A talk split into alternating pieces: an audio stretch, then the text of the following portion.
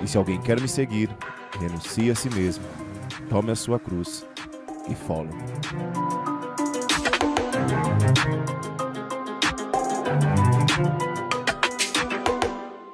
Nem que seja da vida então dele. Nem que seja da minha vida, né? Fala, galera! Esse é o Follow Me Cast, o podcast mais santidade dessa internet. Eu sou Bruno Everton. Boa Oi, noite. gente. Eu sou a Mônica, te interrompi, mas um dia eu aprendo. Vamos começar de novo. Mentira. Hoje a gente está recebendo aqui o César. Boa noite, César. Ah, boa noite, Brunão. Boa noite, Mônica. Boa noite, Cássio. E o Cássio tá aqui com a gente. Tô aqui também. Muito boa noite, pessoal. Vamos embora. E hoje nós vamos falar de santidade, a gente vai falar dos santos da igreja, a gente vai falar um pouquinho do processo, né? Quem são os santos, por que, que a gente reza pedindo a intercessão deles, né?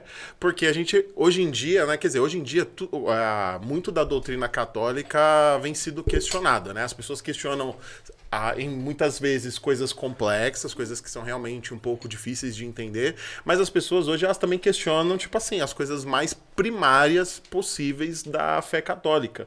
E muitas vezes o, que, o questionamento vem de pessoas que não comungam da fé católica, e aí é, é plausível, acho que é. Né? Acho que desperta realmente um, um pouco da curiosidade das pessoas. Mas também a gente vê pessoas que teoricamente comungam da fé católica, mas não. Mais ou menos, né? Um pouco enrolada, né? entende, né? Não sabe, Não- ou não sabe explicar, né? Sim, Muitas vezes, sim. né? Às vezes não entendem o que estão falando, só sabe que é aquela fé que a gente chama de tradição, né?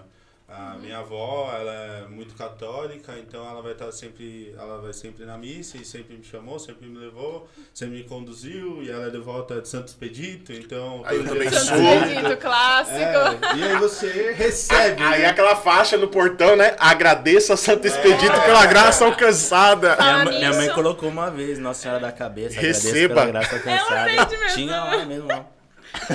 Nossa, mas a Nossa inclusive da, pra... da Cabeça é uma, é uma grande devoção lá da Espanha, é bem famosa, assim. É que não chegou no Brasil. Não chegou no Brasil. é. Mas Chegou na minha mãe. É, então.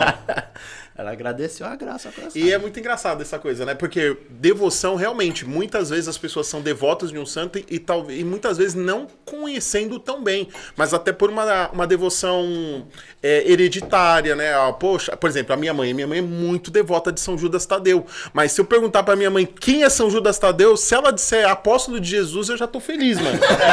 Porque eu acredito que ela não tenha. Minha mãe tá assistindo, agora que eu lembrei.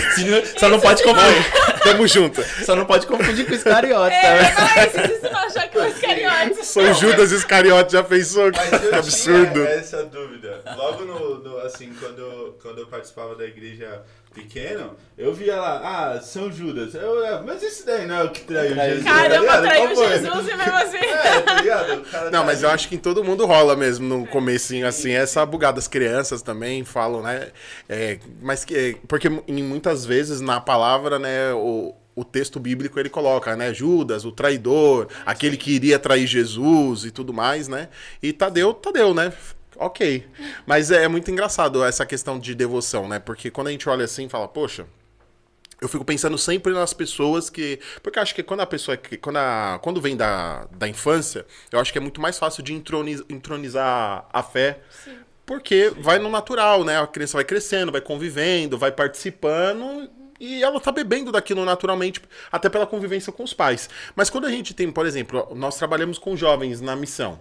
Muitas vezes os jovens que não têm relacionamento com Deus, nem com a igreja, muito menos com os santos. E até a gente conseguir conduzir a espiritualidade desse jovem, né? E olha, conduzir a espiritualidade de alguém, né, que não seja a nós mesmos já é difícil. A nossa, então, também, né? Mas assim, gerar fé nas pessoas é muito complexo, né? Realmente é uma graça de Deus mesmo.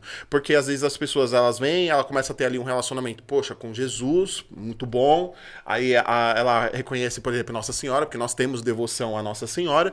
E aí quando começa a, e aí começa a chover santo todo dia na vida dela ali, né? Uma pessoa que vai partilhando, ela vai na missa, hoje é a memória de São Bento, por exemplo, que nós tivemos essa semana.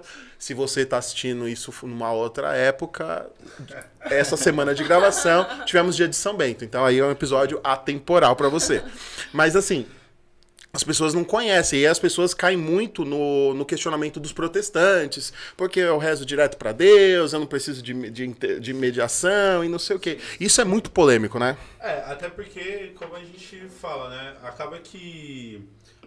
quando nós recebemos a fé por uma tradição simples, é, às vezes até rasa, sem um pouco de conhecimento do que é a vida dos santos ou por que nós rezamos para ele, acaba que ele é simplesmente alguém que faz uma mágica ali que resolve os nossos problemas, porque a gente não é capaz de até mesmo falar com Deus. Então, muitas vezes os protestantes se usam de- de- dessa, dessa lacuna de catequese justamente para falar assim, tá vendo? Então, você tá colocando a sua fé numa pessoa que foi um homem como você, que errou como você. Então, como que você vai colocar a sua fé, esperar a sua fé nessa pessoa se ela é tão tão cheia de falhas quanto você. Então o caminho é só Deus. Mas justamente isso é uma falha que a gente tem na hora de, da catequese de passar essa tradição, essa fé e aquilo que a gente entende pela, pela devoção dos santos, né?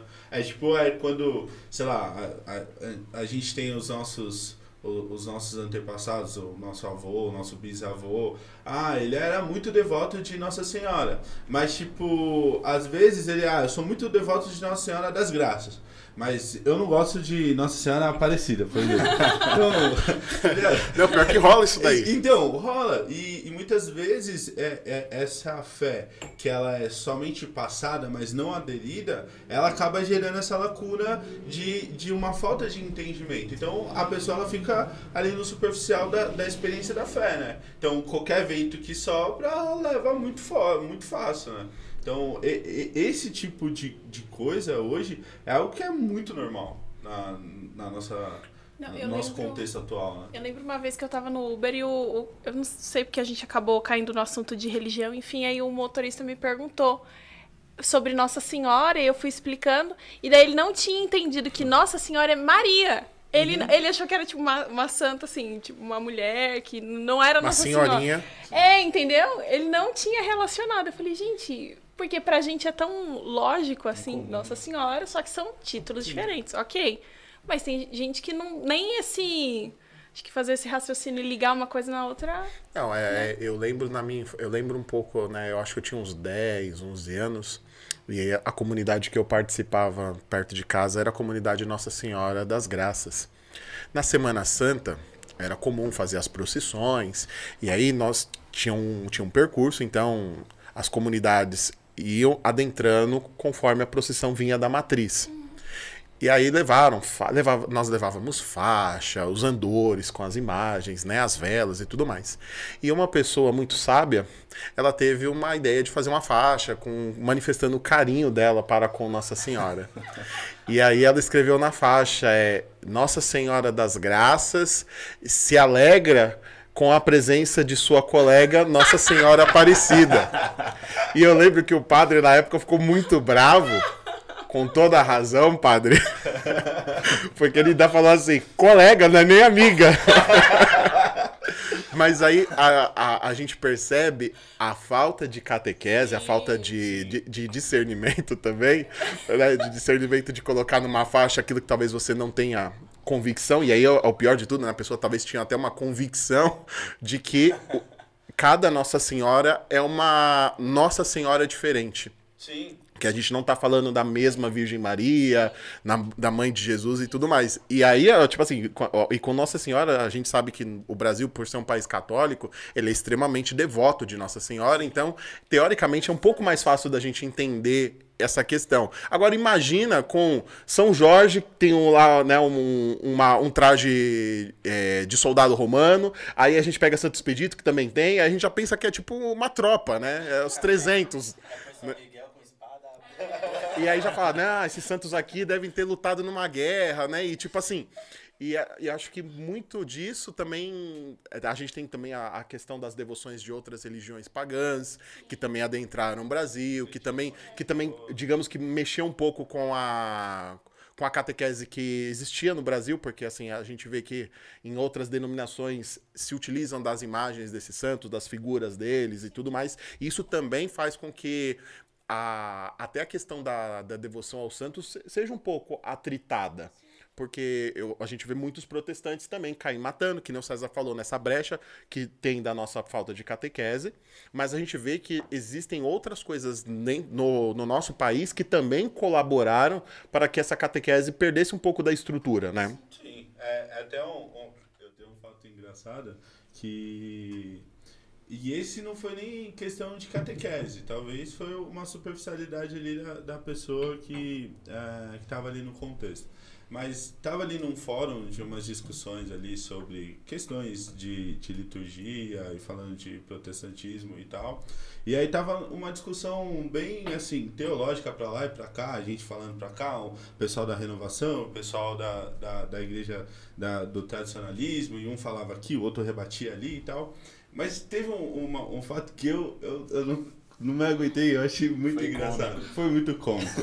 que, tipo assim, é, nesse contexto, né, de vai pra lá, vem pra cá, entre carismático, tradicional e tudo mais, ah, o, o cara tradicional colocou lá um texto explicando e trazendo várias citações de santos e tudo mais, e no final ele colocou assim, salve Regina. E aí o cara carismático, tipo, mandou, quem é essa Regina aí? Minha tipo, vizinha. Aí, isso assim, teoricamente, sabe, a- o tipo de conversa que eles estavam tendo ali na, naquele contexto subentendia que ele entendesse o que tava ali. E quando ele mandou aquele salve Regina, eu falei assim, caraca! E pra você ver que. Eu não conheço essa devoção de Santa Regina. É, tipo, quem é essa Regina aí, sabe? Então. Vou pesquisar, se a Isso história é boa. que é, desmoralizou um pouco a pessoa ali naquele contexto, mas é, o, o que, que eu tô trazendo aqui? Que muitas vezes é essa questão da, da fé, que ela é repassada simplesmente e não aderida de fato pela pessoa, muitas vezes faz com que ela viva numa superficialidade da fé, como se é, a gente entendesse que aquilo que nós vivemos hoje, o catolicismo, ele fosse apenas brasileiro, por exemplo, né? E a gente não entendesse que a nossa, que a nossa fé, ela veio há muitos anos atrás e, e veio de lá da Europa. Ela foi trazida, no- nos foi dada na- junto com os portugueses na colonização portuguesa, né? Aqui é a terra de Santa Cruz. Mas muita coisa que a gente vive tem ainda uma história muito anteriormente a, a- a- assim da fé, da tradição. Então é como, como se a gente começasse a falar dos santos, né? Então tipo quem são os santos? Os santos são aqueles que, desde a da morte de Jesus, é, na morte, da, na cruz de Jesus e a partir da sua ressurreição, a partir de Pentecostes, quando ali então a igreja ela dá a sua inauguração da igreja a partir de Pentecostes, todos aqueles que morreram em nome de Cristo, a partir dali eles começaram a entrar nessa galeria dos santos. Né, a partir então do, do cristianismo. Então, os santos da fé católica são esses que, então, em nome de Cristo, doaram sua vida, seja no martírio, seja numa vida inteira dedicada até o final. Então, a igreja, é, para a gente também nem adentrar ao- aos. A- Pormenores. aos pormenores do processo, Do da processo, né? santificação, mas então a igreja avalia, né? É, de- desde sempre avaliou que aqueles que, morri, que, que morriam em nome de Cristo, então os mártires, sempre com- quando a, a fé daquele cristão foi questionada a ponto dele falar assim: ó, ou, ou você desiste de Cristo e vive, ou você continua com Cristo e morre. Então você vê que no começo da igreja você tinha a- o. o a, a matança em massa de cristãos nos, nos coliseus, os cristãos ali naquele momento eles eram mortos em praça pública, eram decapitados, eram açoitados, eram de várias formas é, mortos em nome daquele Cristo que eles conheceram. E muitos deles nem, nem tiveram a oportunidade de, de ver. Né? Mas eles escutaram falar daquele Jesus que morreu por cada um deles, que pagou o preço pela vida deles, e, e essa experiência que, que essas pessoas, que esses cristãos tiveram, é a experiência que hoje também a igreja nos chama a ter. Né? E, e você vê que a mesma experiência que existiu, ela existe e existirá dentro da nossa fé. Por isso que a igreja nos chama e nos, nos coloca como a nossa vocação primária a sermos santos. A replicar essa adesão por Cristo como os primeiros cristãos tiveram. E é interessante, né, a questão dos mártires, né? Porque houve, houve uma, as mortes eram sempre brutais, né? No, na, na ideia de impressionar as outras pessoas, né, no sentido de contextualizar medo, pavor, para que aquelas pessoas tivessem, né, a capacidade de negar e não, né, de, por não desejar uma morte tão cruel e violenta. Mas, a, porém, o que acontecia era o contrário, né, eles matavam um, se, as pessoas começavam a se converter de uma forma extremamente mais numerosa. Porque o Policarpo, né, que eu seja Sim. trigo para os novos cristãos que a minha morte então sirva de, de fermento para que os outros cristãos saibam que existe algo maior. Vale a pena. Vale a pena morrer por esse cara aí. É, e as pessoas. É, aí o efeito era colateral, porque as pessoas, a, ao se deparar com aquela pessoa, falam, poxa, se, a pessoa, se essa pessoa foi até o final e sofreu tudo isso, e, é, é porque é verdade, não tem como, né? Não, não, as, aquelas pessoas eram extremamente convencidas pelo testemunho. E aí é, já é um um, já uma, um fiozinho aqui pra gente puxar a questão dos santos, né? Que é o, o testemunho dos santos gera em nós fé também.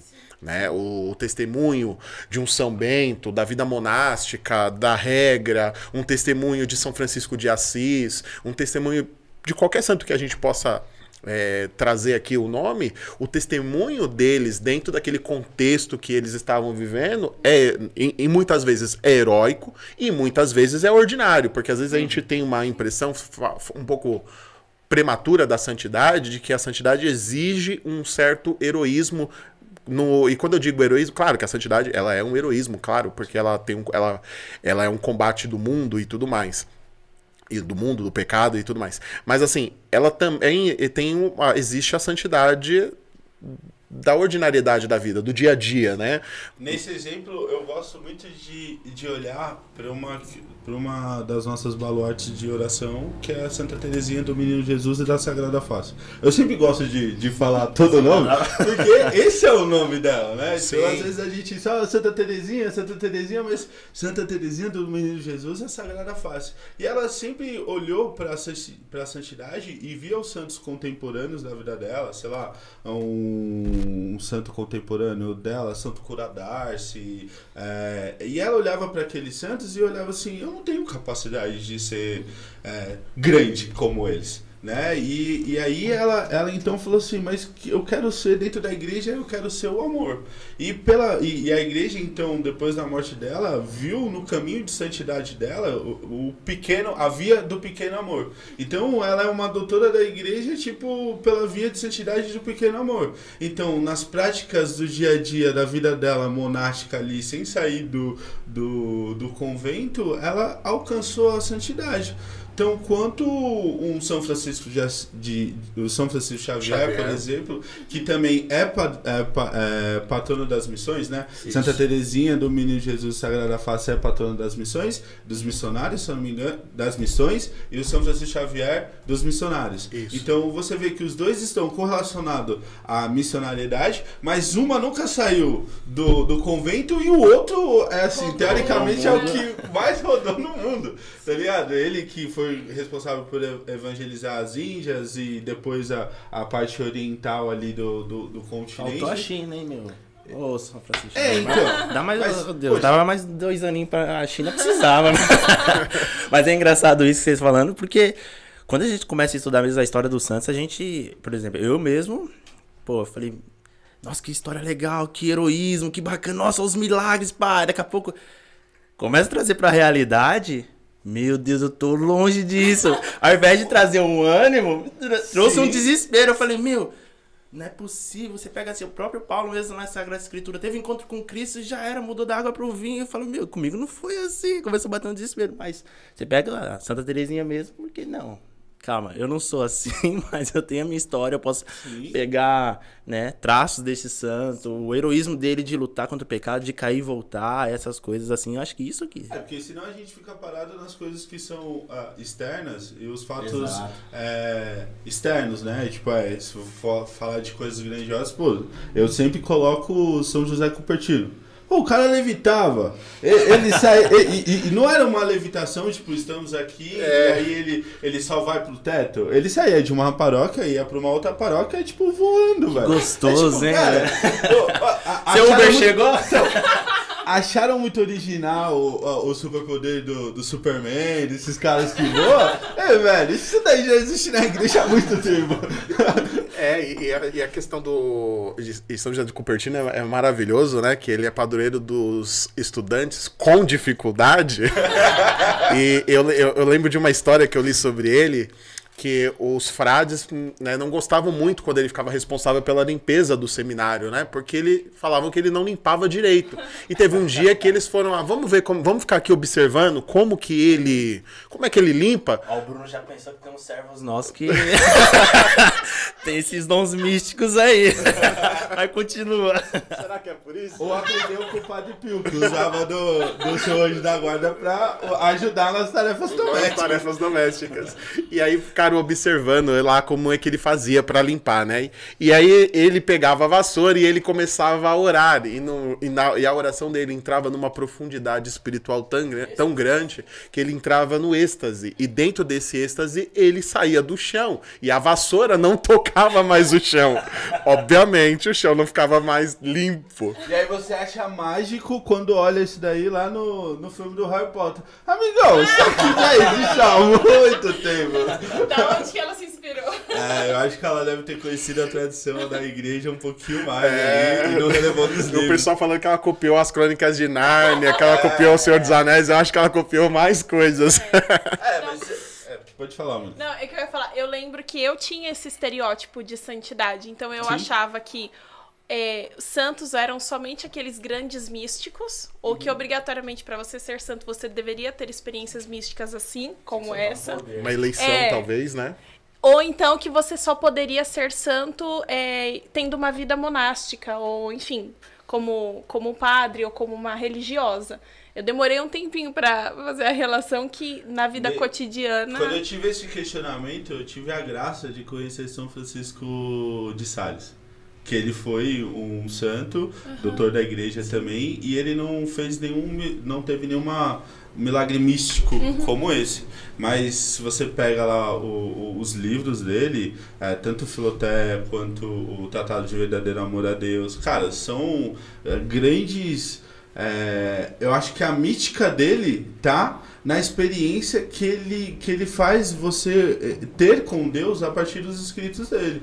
Eu vejo na, nos escritos dele o grande milagre que muitas vezes um São José Cupertino não conseguiu deixar dentro da história. Assim, porque se a pessoa ela só fica na, na- no raso, ela acaba parando somente na vida de São José Cupertino, que ele levitava pra lá e pra cá. Sem saber é, aquele, aquele ditado, né? Quem, não, quem vê cara não vê coração. Mas não sabe o quanto que ele. O, o quanto ele buscava Deus, o quanto ele vivia é, nessa busca, nessa experiência de Deus, para que aquilo acontecesse. Né? E vai, a gente pode falar de tantas outras coisas, mas São Francisco Xavier foi um desses caras. Que a obra dele, na minha visão, é o maior milagre que Cristo executou na vida dele. Sabe, ele foi padre, depois ele foi bispo, ele foi, assim, muito importante para a igreja no tempo dele, é, porque ele, tanto ele como São Boaventura, eles tiveram, é, assim, é, textos e, e- e papéis importantes para assim, putz, ó, a igreja tá indo por um lugar, não, galera, ó, vamos para cá, vamos entender isso, vamos entender dessa forma, assim como tantos santos que a- ao invés de ter algo místico externo, tinha algo místico interno, Interno. acontecendo neles, né? E eu acho que o interessante também é que é, a gente está desmistificando muitas coisas aqui, no sentido que existe uma aproximação com os santos, mas é meio que folclórica, assim, no sentido de até perigosa, de pô, ser muito simples, assim, ah, santo fulano, santo ciclano, milagreiro, etc. de bem rasa, Superstição também. Né? supersticiosa, Santo exato. Antônio que eu diga.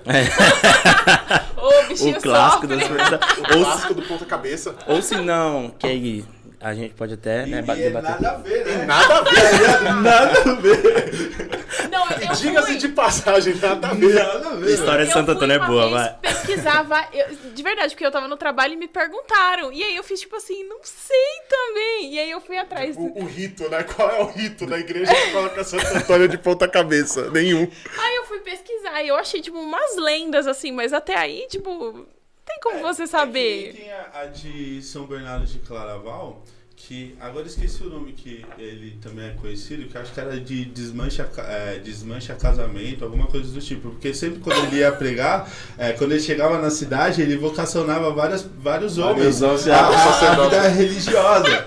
E aí as mulheres ficavam, não, não vem pra cá! Por isso que não é tão popular aqui no Brasil. Seja por isso que onde Santo Antônio é muito popular ele não seja. Mas tem muito disso, e aí. Ou não vai mais pedir intercessão de São Bernardo de Claraval a partir desse podcast. Mas tem a questão também, tipo, e aí acho que a gente pode adentrar um pouco, é, de algumas devoções que não são devoções, mas aí são idolatrias mesmo. Ou qual que é a, tipo, né, a linha tênue aí, o que, que é idolatria, o que, que é uma devoção salutar, o que, que é uma superstição, o que que. Acho que é. é- Vamos- é- vamos- vou te acusar, Bruno. Você é um idólatra. Ô, louco. por quê? Ah, então, me explica por quê. Me explica por Se quê, né? defenda. Mas aí a questão é essa, né? A- aí eu vou entrar no, no que a igreja ensina, né? Da devoção dos santos, né? A igreja nos ensina da- a questão da devoção a partir da, da comunhão dos santos. Inclusive no nosso credo tá lá. Creio na comunhão dos santos. E aí as pessoas muitas vezes trazem essa profissão de fé, mas não entendem o que estão professando.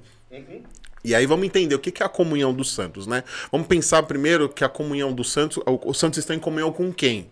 Com Cristo. Cristo quem é? A cabeça da igreja. A, a igreja é constituída por alguns membros. Cristo, né, com, com sua cabeça, mas pelos membros militantes, que somos nós, que estamos aqui em vida, os membros padecentes, que são as almas salvas no purgatório, né? Então, por que eu estou utilizando a expressão salvas? Porque a partir do momento que você chegou lá, te deram a notícia, você está no purgatório, você venceu, mas você ainda não salvou. Sabe quando você completa o jogo, mas não salvou 100%? É isso aí. Você vai. No platinou. É, você não platinou. Boa. Você ainda vai passar um tempinho ali Sim. se purificando de alguns, de alguns resíduos. comprou a TV, mas não pagou ela inteira. É. Os boletos, tá ligado? Você tá assistindo, né? É, é muito interessante porque, de fato, muitas vezes a gente vê aquela, aquela expressão de que a igreja ela é santa e pecadora, é, mas a igreja, no seu corpo místico, ela é santa. Porque Sim. o corpo da igreja é o próprio Cristo. A igreja ela é pecadora no sentido dos seus membros, que somos nós. Não, não que, que a igreja seja pecadora, mas ela é habitada por pecadores, pecadores. que buscam a santidade, que buscam então essa vida eterna. Isso. Então, quando a gente não entende isso muito bem, a gente fica usando algumas coisas como muleta, né? Tipo, ah, a igreja erra não sei o que lá. Não, peraí. Quem erra muitas vezes Dá uma somos nós. segurada aí, meu filho. É, dá, dá uma segurada, porque a igreja ela é santa. E nesse ponto é algo que assim, a gente precisa ter isso muito claro. Porque senão a gente com- começa a cair no, no papo relativista, né? De que a igreja ela é santa e pecadora, então a igreja ela pode errar nos seus conceitos, nas suas doutrinas, e mas no quanto muitas vezes aonde está o erro é na pessoa, não na igreja. É então no seu membro, né? Então por isso que a- nós e aqueles que estão escutando, eles precisam ter isso muito bem claro na fé, para que elas acabem não, não dando essas brechas para que o relativismo ele comece a entrar, porque nós fazemos parte do corpo místico da igreja. Então, assim como São João Paulo II está na igreja aqui no céu, na igreja triunfante, nós estamos aqui na terra na igreja militante. E aqueles que morreram no estado no, no, no estado de vida que os permitiram o céu a elas, mas ainda não são não foram santas em vida e essa é a diferença do, do processo da santificação e quando a igreja atesta um santo é porque essas pessoas elas já estão no céu na igreja triunfante e, e as pessoas que elas morrem em estado de graça, na vida, teoricamente elas ainda estão na igreja padecente no purgatório. Ali, porque elas não platinaram o jogo em vida. né? Exatamente. Tem que completar. Como diz Paulo, né? Guardei a fé, completei a carreira, né? Então, assim, a- aí nós temos a igreja, então, militante, a igreja padecente e a igreja triunfante.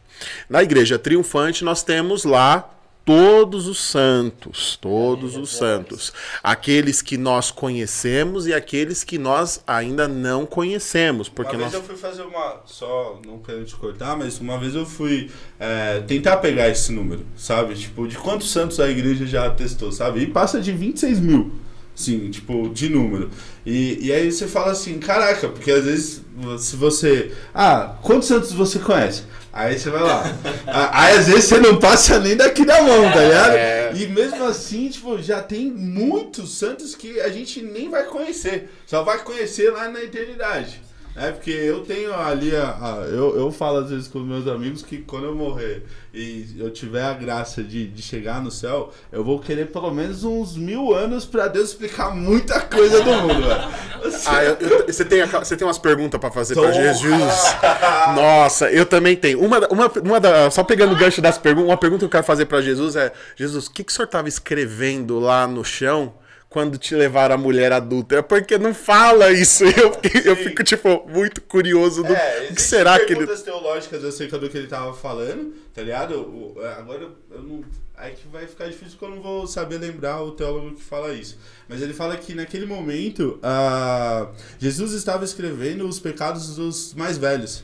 E por isso que quando a passagem vai, vai se, é, se decorrendo, o- os velhos param. De, de, de atacar as pedras, e aí até que todos param de atacar as pedras. Um exposit. Não, porque é justamente isso. Porque muitas vezes a- a- as pessoas também, hoje em dia, elas acabam tendo esse ar de santidade e julgando a outras pessoas Sim. pelo estado de vida daquelas pessoas, mas muitas vezes elas se esquecem de onde elas saíram, né? E até mesmo a vida atual delas. Pra falar da vida de uma outra pessoa, né? É aquilo que a própria palavra fala, né? Por que, que você tá falando do, do cisco do olho do cara, sendo que você tem uma trave Uma no trava seu? no seu olho. é. É, é complicado. Só que para essa questão do corpo místico da igreja, eu queria trazer um- uma frase do Papa Pio XII. Né? É, ele tem um documento muito legal que é Mysticis Corporis Christi. E ali, dentro desse documento do, dessa encíclica do Papa Pio XII, ele, eu tirei um parágrafo do que ele fala da, do corpo místico da igreja, né? Quis, porém, comunicá-las por meio da igreja visível, nós, formada por homens, a fim de que por meio dela todos fossem, em certo modo, seus colaboradores na distribuição dos divinos frutos da redenção. E assim como o Verbo de Deus, para remir os homens com suas dores e os seus tormentos, quis servir-se de nossa natureza, assim de modo semelhante, no decurso dos séculos, se serve da igreja para continuar perenemente a obra começada. Então, para você ver que é, essa igreja é o corpo místico de Jesus, porque ela é atemporal na eternidade e aqui. Nós que estamos aqui na realidade militante, nós estamos então nesse constante serviço para chegarmos na realidade padecente e depois na realidade triunfante. Porque o catecismo ele também vai falar lá, é, trazendo a, o parágrafo do catecismo pro que a gente estava falando aqui. No parágrafo 954, os três estados da igreja. Até que o Senhor venha na sua majestade e todos os seus anjos com ele, e vencida a morte, tudo lhe seja submetido dos seus discípulos. Uns peregrinam na terra, outros passam esta vida sendo purificados, e outros finalmente são glorificados e contemplam claramente Deus trino e uno como ele é. Então, veja que os santos que estão na igreja triunfante, eles veem a Deus de fato como ele é. E que é uma coisa que é assim, que Paulo falava, né? Hoje vemos como no espelho. mas haverá um dia que então nós contemplaremos a real face. E para você ver que os santos hoje, e aí a gente já pode entrar na questão da intercessão, de que hoje os santos eles gozam então dessa presença de Deus, né? De tudo aquilo que nós hoje só vemos como num espelho. Né? É, vemos a partir da Eucaristia, quando nós comungamos, vemos e contemplamos, como São João Paulo II fala, que todas as vezes que nós rezamos o Santo Terço, nós contemplamos a face de Deus. Claro, como por um espelho. Sim. Mas um dia nós haveremos de contemplar então ele face a face. É, e o Marcos estava falando até na formação de domingo, né, que o espelho de Paulo não era este espelho que nós temos acesso hoje, né? A nitidez. É, não, não- calma aí, vai com calma, né? Ele usava o bronze.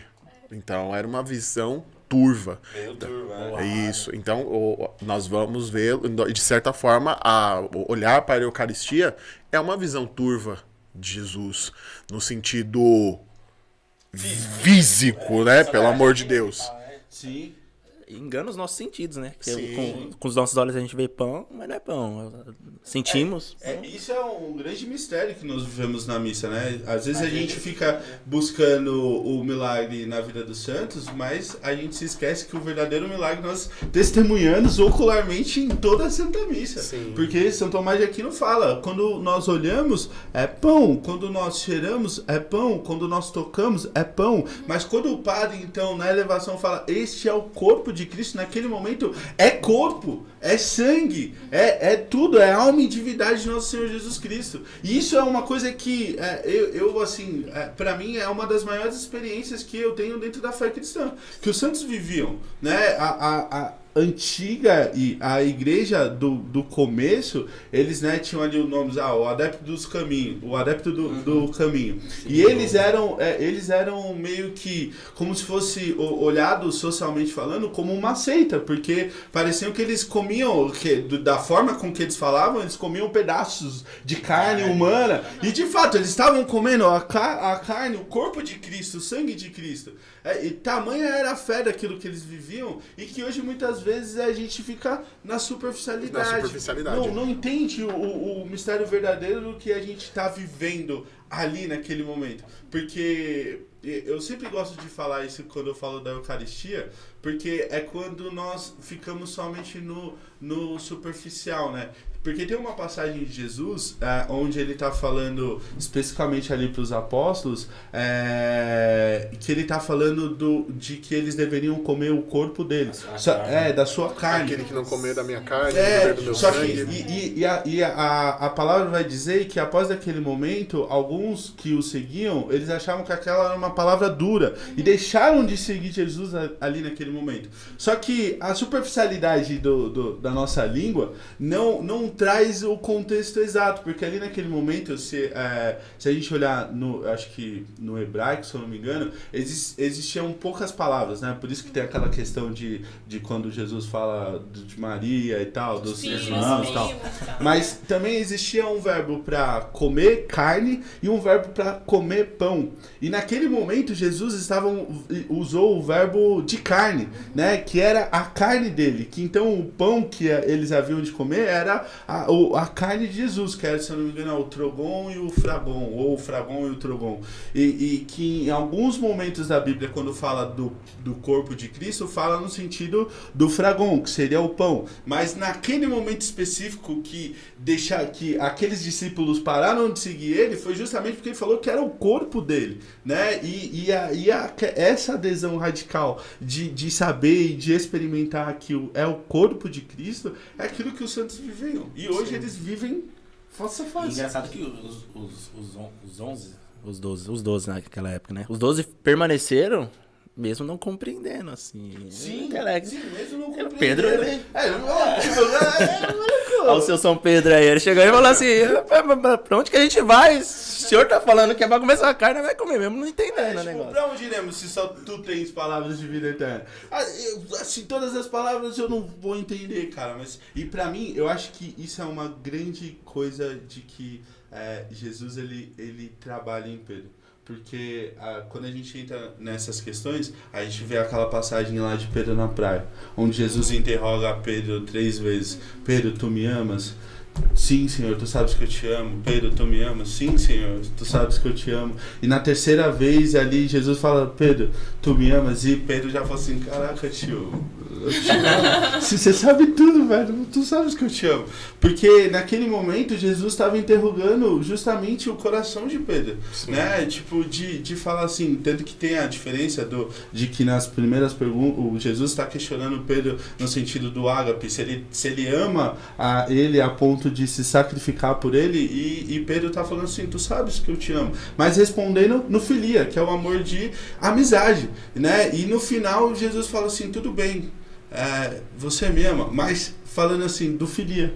E Pedro, tu sabes tudo, Senhor. É sensacional, né? É, é, e eu acho que essa experiência. E a gente fala assim, eu sempre olhei a experiência dos discípulos e pensei, pô, vendo o que eles viram, tocando o que eles tocaram, até eu, né? Mas por outro lado, e aí a gente pega os santos daí, e aí a gente vê o heroísmo e a entrega desses santos que não viram e não tocaram, e aí a gente cai também naquela sequência. Se isso tivesse certo, Judas não teria traído, É. porque viu o que todos viram, testemunhou o que todos testemunharam, estava junto e tudo mais, e não, e não compreendeu de fato, e, e- e não se permitiu, não abriu seu coração nessa profundidade. Agora, imagina quem viveu mil anos depois, 500 anos depois, 600 anos depois, com aquele nível de comunicação. Porque, tipo assim, talvez hoje, no contexto de hoje, é muito fácil propagar uma mensagem, propagar uma.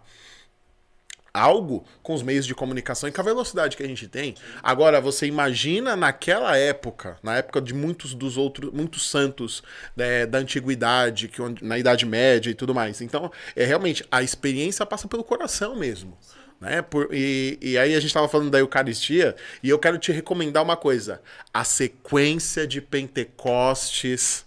Aliás, perdão, a sequência de Corpus Christi composta por São Tomás de Aquino é sensacional, é sublime. E aí a gente vê como esses santos conseguem, porque a gente estava falando, né, da experiência mística e da experiência interior e da experiência intelectual. Por exemplo, você pega o São Tomás de Aquino, por exemplo, é, a, a sequência foi composta por ele. O Papa Urbano chamou os dois maiores teólogos que ele tinha na igreja à disposição naquela época, São Tomás de Aquino e São Boaventura. Só. Só. E, né, é o, o franciscano e o nossa, meu. Dominicano. Aí São Tomás. E, e aí primeiro São Tomás leu. Quando São Tomás leu, São, São Boaventura simplesmente rasgou o papel e falou: É esse. Tipo assim, e, e até né, entre os dominicanos tem essa curiosidade de saber o que, que São Boaventura. Porque ele era um, um ótimo teólogo, muito bom. E tipo assim, e ali ficou. Tanto que na, falava-se que na época tinha uma, uma rivalidade, né? Uma boa rivalidade, né? De, de, de, de discutir a teologia, de, de migrar. E o nível era alto, né? E aí. Bem alto Sarrafo lá no alto. sarrafo lá do alto. E aí você vê, assim, o quanto os santos têm uma experiência com Deus a partir daquilo que eles disponibilizam, né? Por isso que Paulo vai dizer, né? Onde abundou o pecado, superabundou a graça, né? E, e a gente não entende isso. Então, só para amarrar a questão da, da intercessão dos santos e da comunhão dos santos, então, por os santos permanecem, mesmo após a morte, no corpo da igreja. E aí o, o parágrafo que o, o, o César trouxe, que é o 954, caso você queira anotar para ler depois, ele ainda vai concluir: todos, porém, em grau e modo diverso, participante da mesma caridade de Deus e do próximo, cantamos o mesmo hino de glória a nosso Deus, pois todos quantos são de Cristo, tendo o seu espírito, congregam-se em uma só igreja e nele estão unidos em si.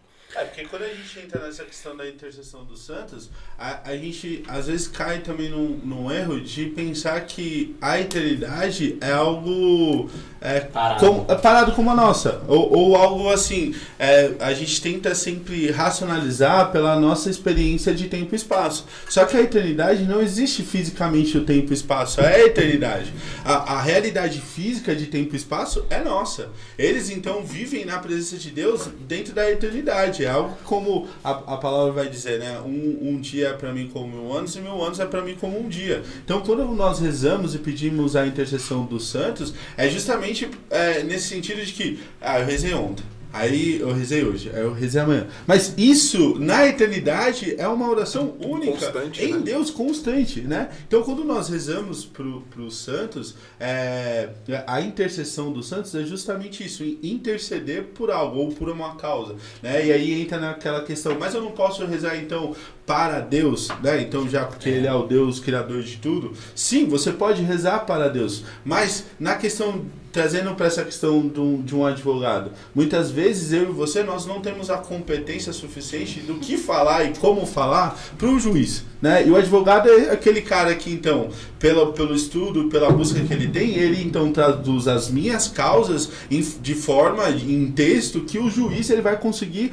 analisar então de fato os meandros da lei e tudo mais. O santo então para nós dentro da nossa fé ele serve como esse advogado pelas causas. Tanto que é, a, a nossa, o nosso pedido de intercessão não é, é para os santos para que ele resolva o problema. Exatamente. É para o santo para que ele interceda pela causa que eu estou colocando para ele pelos méritos que ele viveu em vida, então da vida dele, da busca dele, para que ele então interceda a Deus pela minha causa. E então quando a minha causa é atendida, porque ele já está lá mais perto de Deus do que eu, é, essa não é uma um, um- não é otorgado ao santo a, a, a realização daquela, daquela causa, mas a Deus, só que pela intercessão do santo que está lá. Né? É, aí a gente pode dar um exemplo, e é até engraçado como eu lembro desse exemplo, porque é, lá no segundo livro de Macabeus, lá pelo, lá pelo capítulo 15,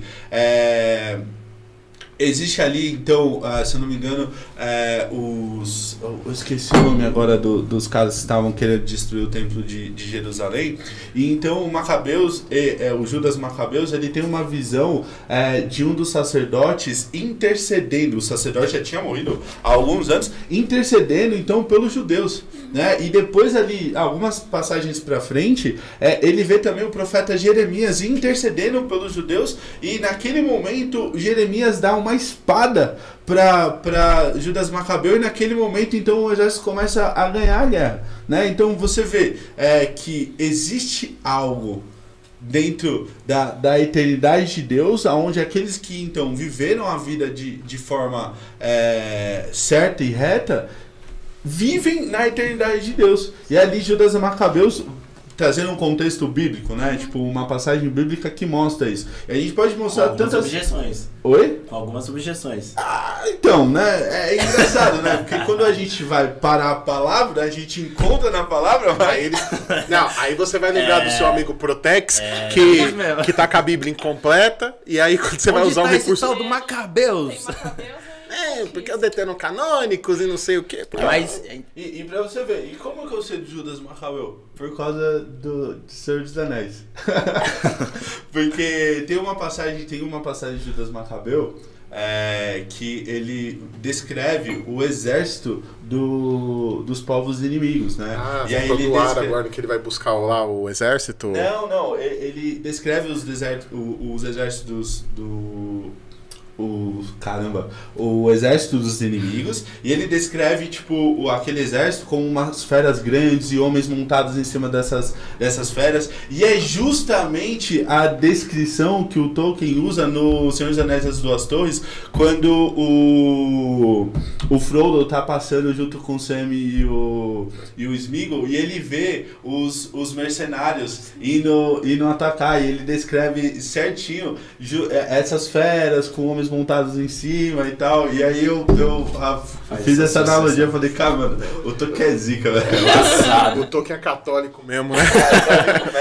Mas aí dessa pegar a mente protestante, assim, se pegar, poxa, alguém que cresceu nessa realidade protestante, família protestante e tal, e às vezes eu tenho amigos mesmo assim, falam, mas como assim? Como que funciona essa questão de, de santos, né? O protestante ele vai, ele vai usar aquela, aquele texto, aquela fala emblemática, né? Não, mas Jesus disse que ele era o único mediador, Deus nos deu o único mediador, nosso Senhor Jesus Cristo e tudo mais. E a- E tá corretíssima essa afirmação. Né?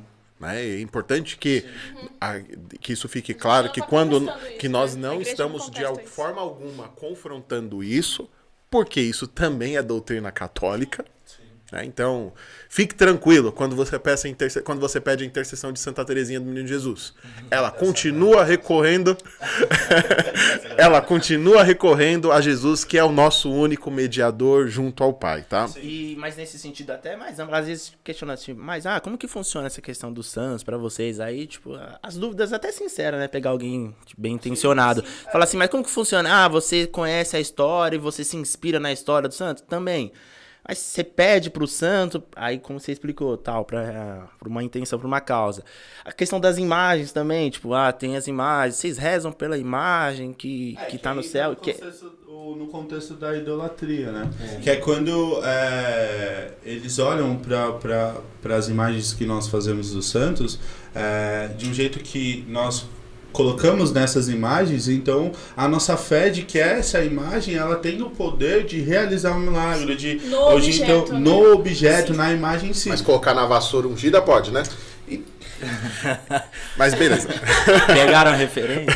No manto, no sal, no É, no sopro. Sim, mas em todos esses contextos exigem, e- existe o exagero. Porque existe também, como a gente estava falando no começo, aquela fé que ela é repassada como uma tradição e que por muitas vezes ela não é, é, contextualizada e catequizada de certa forma para entender também que aquela imagem ela não vai realizar milagres, né? Mas que então muitas pessoas até dentro da igreja têm é, esse contexto errado e, e por essa superstição é tipo quando a gente coloca tipo a imagem do de Santo Antônio no congelador, como ele estivesse castigando o, o Santo Antônio, Pra tá realizar logo a É, graça, para tal. realizar logo a graça. Esse tipo de coisa Aí quebra também- firme, hein? é, é, como- é, entra nesse ponto. A gente está falando aqui, então, do que, a, do que a igreja ensina, mas existem as pessoas que, pela má catequese, dão a margem para que a gente seja criticado. Porque esse contexto da, da- das imagens é, é muito é, óbvio e nítido dentro da, da nossa fé. É quando a gente fala assim, então, trazendo essa questão, ah, vocês são idólatras. Mas o que é idolatria? Né? Então a gente é uma, é uma palavra que ela, ela é composta de duas palavras, de ídolo e de latria. Né? O ídolo, então, é, pra gente ser mais sucinto no- nos termos, o ídolo é aquela, aquele falso Deus que eu ergo, e é esse falso Deus, ele não precisa ser uma divindade, mas ele pode ser meu bem-estar, ele pode ser o dinheiro, ele pode ser a minha casa, ele pode ser o meu trabalho. Por isso que a idolatria, ela não está simplesmente em objetos, mas também em pessoas. Por isso que não só os católicos podem ser idólatras, quanto todas as outras, outras denominações cristãs também podem praticar idolatria. Sem nenhuma Quando- imagem de gesso. sem nenhuma imagem de gesso. Quando elas idolatram uma pessoa, quando elas idolatram o seu pastor, quando elas idolatram, né? E, isso pode acontecer também dentro da igreja católica, quando a pessoa idolatra uma imagem, quando a pessoa idolatra um padre, quando a pessoa idolatra qualquer outra pessoa. Então, e, e- e trazendo para o contexto da, da vida, quando idolatra o, o, um, É tudo, aquilo, objeto. é tudo aquilo que você põe no lugar de Deus, né? Sim, uma falsa verdade que eu coloco então no lugar de Deus. E a latria, o que que ela é? É o culto de adoração à Trindade, né? O, Deus Pai, Deus Filho e Espírito Santo. E nesse ponto nós, católicos, nós adoramos somente a Deus, né? Somente a Trindade Santa, Deus Pai, Deus Filho e o Espírito Santo. E por isso é o, o denominado o, o culto de latria, adoração. Então nós adoramos somente a Deus, né? Então, é, e para você ver que é, o termo católico ele é tão correto que o que foge daquilo é idolatria, é a adoração a um falso Deus. Então, para você ver que então a nossa doutrina, a nossa fé está de fato tão correta no seu sentido verdadeiro. Então, aonde está os santos na fila desse pão, né? Na, na fila do pão. Essa ali, hierarquia aí. de- Dessa hierarquia, porque você tem. Quer falar, Bruno? Vamos falar da- dessa É, hierarquia? já vamos, já vamos trazer. Então, ó, acima de tudo, nós temos Deus, né? E é, não, e não foi a ideia não era fazer um bordão. E aí, e, e aí nós temos, claro, Deus soberano de tudo. E aí nós temos alguns cultos que nós prestamos abaixo. E são cultos, todos eles de veneração, que nós também podemos chamar de dulia. Né? Adulia é um termo que vai. que eu vou deixar aqui tudo mais simples para a gente não ficar entrando aí no grego, para a gente não viajar muito, para a gente ficar no prático. Nós vamos falar de veneração. Naquilo que nós chamamos de veneração, nós temos uma veneração chamada hiperdulia, que é o culto que nós prestamos somente à Santíssima Virgem Maria. Depois do culto de veneração à Santíssima Virgem Maria, olha, eu disse veneração à Santíssima Virgem Maria, eu não disse adoração.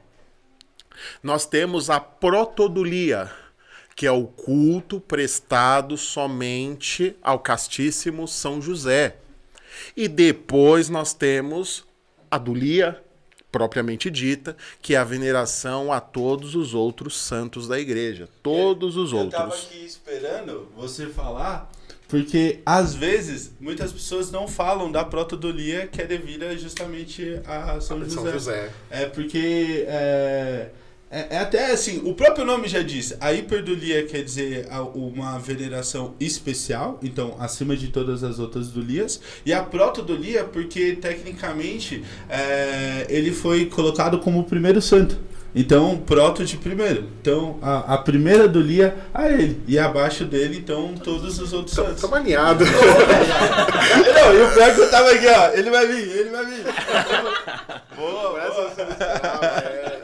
Aí fomos surpreendidos novamente. Novamente. Servimos bem pra servir sempre. Já tava lá no pastel. Oh, e, e aí a gente entende. Agora vamos falar assim, ah, mas as imagens e a, o questionamento das imagens, ele é. Ele, eu acho ele interessante que as sim, pessoas sim. questionem, porque nem sempre foram as imagens foram imagens. Se nós olharmos, porque talvez algumas pessoas não saibam que a Igreja Católica é constituída por 24 igrejas, entre elas o rito oriental, os ritos orientais e o rito ocidental, que é o rito romano. Mas muito no ocidente, no oriente, nós vamos ver os ícones, as pinturas. Então, muitos santos são representados por pinturas. Nós não vamos ver tanto nas imagens como a gente vê hoje, de outros materiais, como metal, bronze, resina, gesso, que são até os mais populares. Então, qual é, qual é o papel daquela imagem? Representar.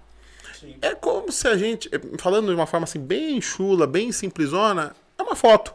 Sim, mas vamos entrar no contexto bíblico, talvez, aí, para a gente até dissipar algumas nuvens de confusão. Né? O próprio Deus, lá no povo do Egito, é, quando o povo caminhava pelo deserto, começou a ter ali o povo ser picado por serpentes. Então Moisés falou assim: Ei, tio, qual foi? Estamos aqui, estamos aí a busca da, da, da, da, da Terra Prometida, estamos aí passando por várias coisas, já tem vários problemas para eu resolver e eu tô resolvendo mais esse aí, cara.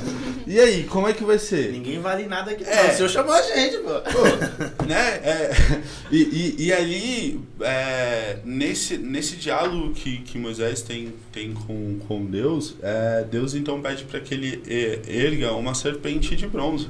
E então Deus coloca ali explicitamente para Moisés que todos aqueles que olharem para a serpente de, de bronze ficariam curados ah, da, ali da, da, da, daquilo que estava acontecendo de serem picados da serpente e tal. Isso também é até uma prefiguração daquilo que é a cruz de Cristo, né? De que é, é, é, do próprio Cristo traz na cruz, que todos aqueles então que olharem Cristo na cruz, eles serão curados das suas, das suas machucaduras e, e tudo mais. Mas aí você pode contextualizar isso é, para o resto do Antigo Testamento. Você vai ter lá as, as icônicas passagens que falam, não farás é, imagens de barro. Tá vendo? É, Idolatria. Sim, mas vamos aí falar. vamos colocar num contexto numérico. Existem Além duas... da, da Arca da Aliança, né? Não, é, então, mas existem duas passagens que falam, né, explicitamente para a gente não fazer imagens, para a gente não é, idolatrar essas imagens, essas imagens que tem boca, mas não fala, que tem ouvidos, mas não ouvem. Só que no mesmo contexto e colocando quantitativamente, existem mais de 10 passagens no Antigo Testamento que Deus fala para se fazer imagens. Uma delas, e é como você falou, a questão de quando é, foi a construção do templo. Ah, o, o templo, o Santo dos Santos, o lugar onde a arca iria habitar, ela precisaria ser adornada por, por imagens de querubins. Esses querubins eram o quê? Não eram imagens? Não tinham boca, mas não falavam? Não tinham ouvidos, mas não escutavam? A própria Arca da Aliança. É, a Arca da Aliança tinha os dois anjos ali, no propiciatório, os dois anjos, e ali a manifestação de Deus acontecia entre aqueles dois anjos. Aquilo ali também não é uma imagem. Então, muitas vezes o problema não está na imagem, mas no sentido é, errado de se usar a imagem, de se colocar, então, um ídolo, uma, um, uma falsa Deus. verdade naquela imagem, achar que é aquela imagem.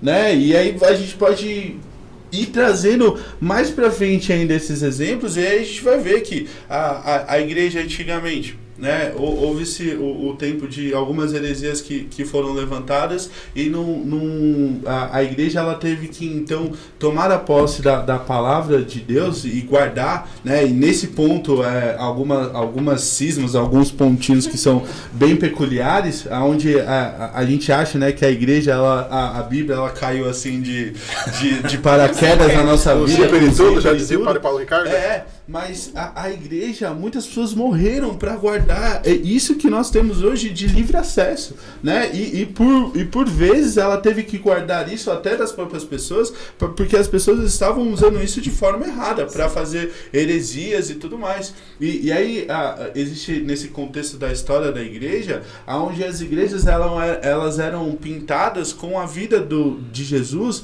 porque as pessoas não tinham acesso à palavra e a, e a igreja que na, na ânsia de catequizar as pessoas, pintavam então as cenas, as passagens, os contextos. E, e nessa época da, da igreja foi onde ela colocou, eh, teve uma expansão muito grande de arte, de retratação eh, cultural ali, artística, para as pessoas, para sanar essa dificuldade das pessoas. E o texto ele, ele nasce justamente disso. Sim. Ele, Santo Antônio de eh, São Domingos de Gusmão buscando então uma uma uma resposta de Deus, Nossa Senhora foi lá e, e deu o, o Santo Rosário Rosário. para ele, para que então eh, eh, pela récita do Rosário as pessoas pudessem meditar a vida de Jesus, já que elas não tinham acesso eh, exclusivo da palavra, que elas pudessem meditar. Então você veja que o, o objeto terço, na verdade, ele sempre foi usado como algo místico no, no, no seu, na, na prática mais estrita,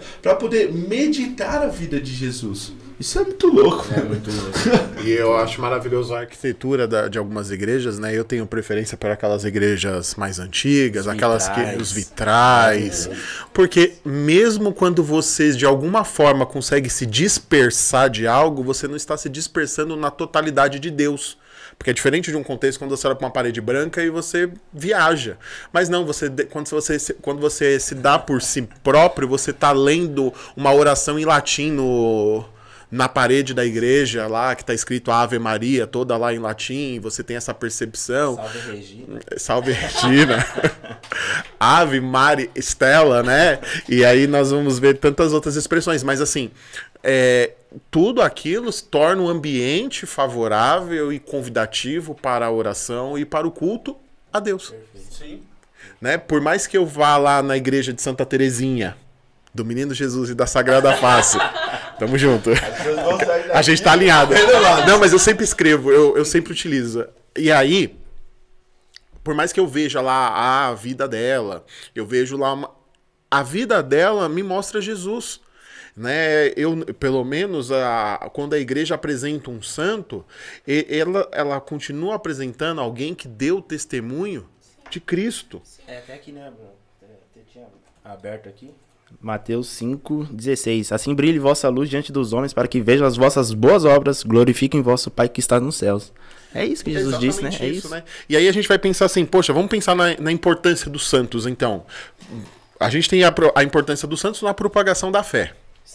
Inegável. A gente tem a importância dos santos na tradução dos textos bíblicos. Né? São Jerônimo, por exemplo. Mas nós temos muitos outros teólogos. Então, vamos falar de Santo Agostinho, vamos falar de São Tomás de Aquino, vamos falar de Santo Afonso a gente vai falar de coisa muito parruda em termos de doutrina da igreja. Nós vamos falar de a- a- pra- esse catecismo aqui, nós vamos falar da vida de muitos homens e mulheres que Hã? E futuro santo, né? Vamos falar dos papas, né? aí nós vamos, nós vamos cair na vida religiosa, nós vamos falar de mulheres como Santa, Santa Teresa d'Ávila, nós vamos falar de mulheres como Santa Clara, nós vamos cair em testemunhos de vida de pessoas que buscaram Jesus em dificuldades maiores do que a nossa. Sim. Dentro da, da, da realidade, porque assim, talvez eu acredito que viver a santidade, buscar a santidade no nosso contexto tem muito das suas dificuldades, né? Próprias do tempo, próprias do país, próprias da, do tempo e da humanidade, né? Mas assim, eu acredito que na vida destes santos aqui a dificuldade também era muito grande. A perseguição é muito maior, por mais que nós, nós, temos, nós estamos adentrando, nós já adentramos, né? Nós estamos dentro aí de um período de perseguição, porém, não, não, não, não na magnitude de outros tempos, né? Acredito que entraremos. Acho que vai ficar ali, né? E é nesse ponto, até pra gente virar uma página da questão da intercessão. Então, por, por isso que nós pedimos a intercessão dos anjos, para que, dos santos, para que eles advoguem pelas nossas causas, pelos méritos que em vida eles obtiveram de Deus. E, e em Deus, hoje, eles intercedem por nós. Então, a intercessão dos santos é, é- entra justamente nesse ponto, da, da vida que eles tiveram, os méritos que eles alcançaram em Deus e que esses méritos hoje contribuem para que eu e você também nós alcancemos a Deus. Porque é, na, é, é como o próprio culto de Dulia, então essa veneração, essa. Eu, eu sempre coloco de colocar como uma amizade. Né? E até acho que uma, uma questão aqui que a Adriana colocou é do, do santo apa, ser apadrinhado por um santo. Né? Existe muito dessa cultura, até mesmo sempre dentro da igreja católica passou-se essa tradição dos próprios nomes que, que, que eram dados a- aos, aos filhos de, de pais católicos, sempre trazer um nome, é, um nome de um santo, um nome de, de alguém que, é, que foi ali, teve uma vida, uma, uma vida em Deus e tal. É, e sempre foi pedido, orientado que fosse dado o nome de um santo.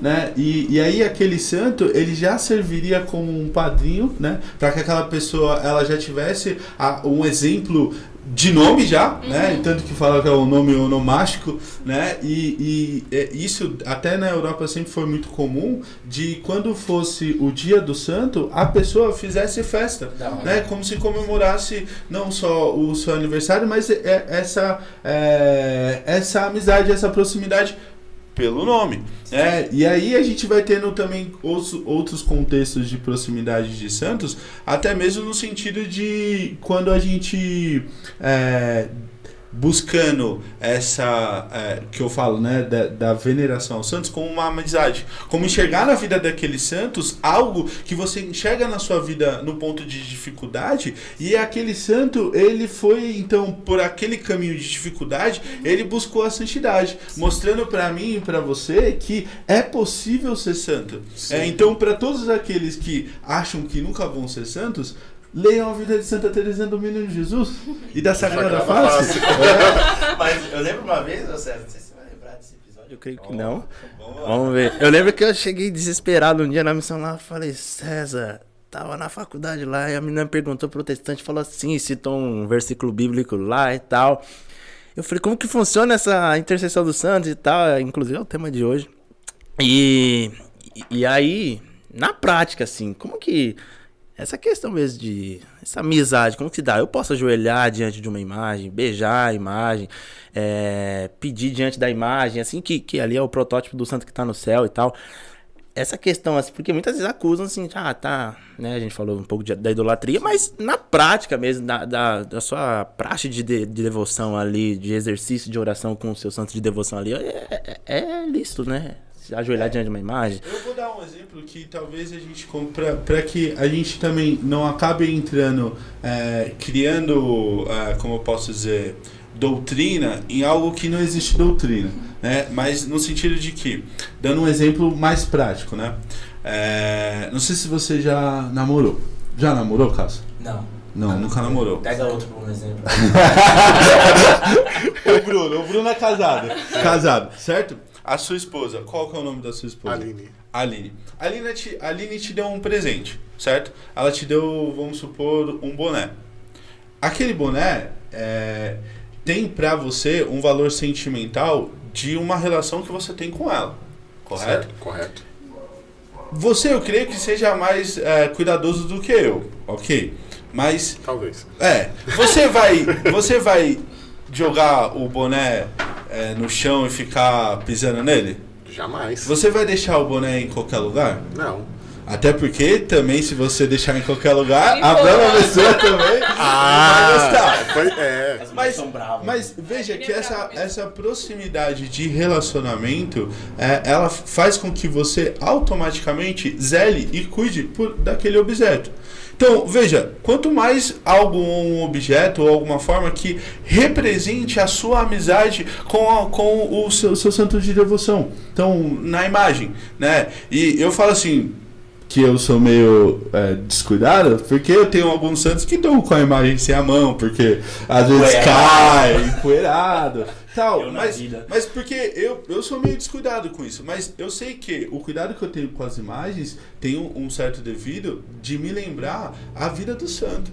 Não que a imagem vai ter poder, ou que a imagem que isso, ou que aquilo. Mas que, putz, eu também não vou tratar a imagem como se fosse algo que eu posso ficar jogando pra lá e pra cá, porque é como se aquela amizade que eu tenho também não valesse nada. Né? E creio que ele, em Deus, também olha essa situação e entende. Putz, eu- ele vai olhar assim, putz, e aí, tiozão? Tô, tô intercedendo por você. Aí você tá, tá aí me esculachando aí. Relaxa. Até porque Tá relaxo. E tem, e tem- algo interessante também, né? Que aí é uma- aquela coisa, né? Como é bom ser católico, né? Aí- mas assim, é um sacramental também.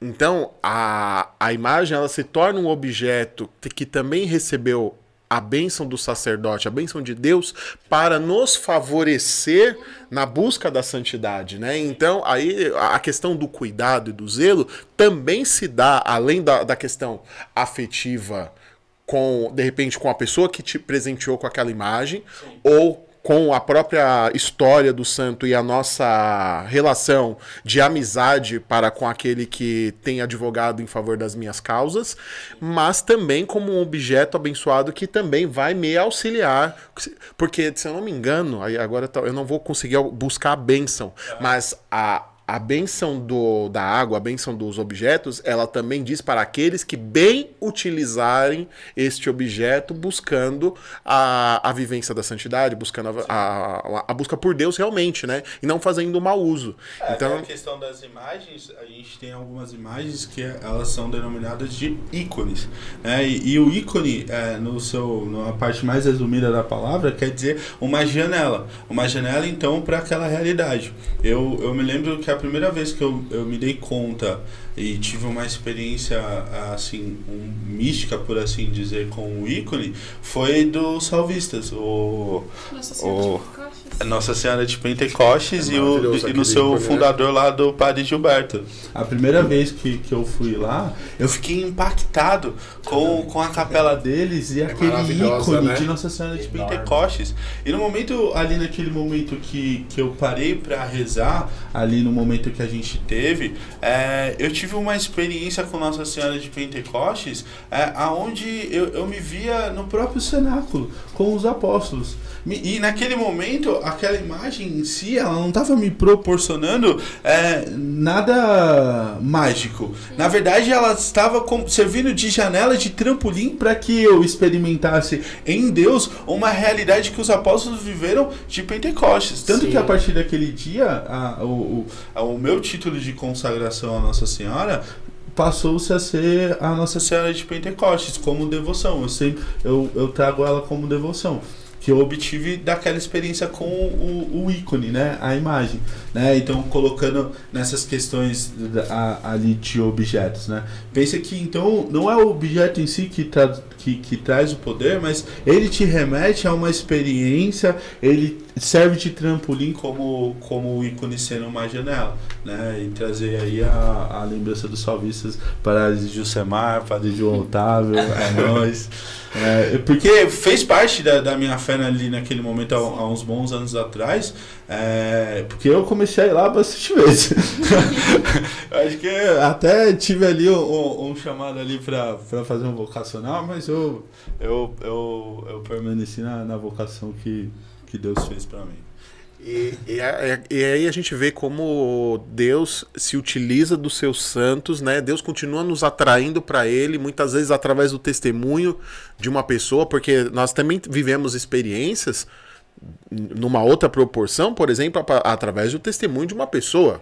Quantos de nós num, num, retiro, muitas vezes testemunhando, ouvindo um testemunho daquilo que Deus fez na vida de um irmão, poxa, aquilo que Deus fez na vida dele, eu desejo que aconteça na minha vida também, desejo que aquilo que foi motivo da conversão de alguém que converta o meu coração cada vez mais, né? Então o testemunho dos santos é muito edificante. Sim, e, e, e edificante e confrontante. Sim. Porque, é, assim, é, isso é o que eu acho mais interessante e, e, assim, e como um tesouro da igreja para os seus filhos, a, a vida dos santos, porque é, é algo, eu sempre me pergunto o que eles experimentaram.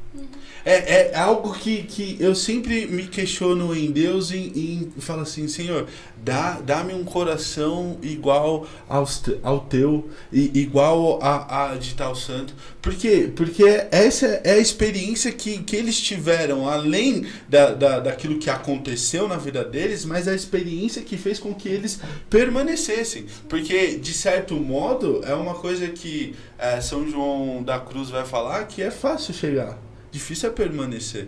Né? Até o próprio Frei Gilson utilizou-se de, de, dessa frase em um dos nossos aprofundamentos lá na Canção Nova, onde ele falava assim: é fácil chegar numa missão e estar tá ali servindo e chegar a ser servo. O difícil é permanecer nessa missão, porque o permanecer vai te exigir uma conversão, o permanecer vai te exigir a, a sinceridade de busca reta em Deus. E a vida dos santos é, é um holofote nisso, justamente nisso, em permanecer naquilo e naquela primeira experiência que eles tiveram, né? Então, tipo, é, quer a, o maior ensinamento dos santos?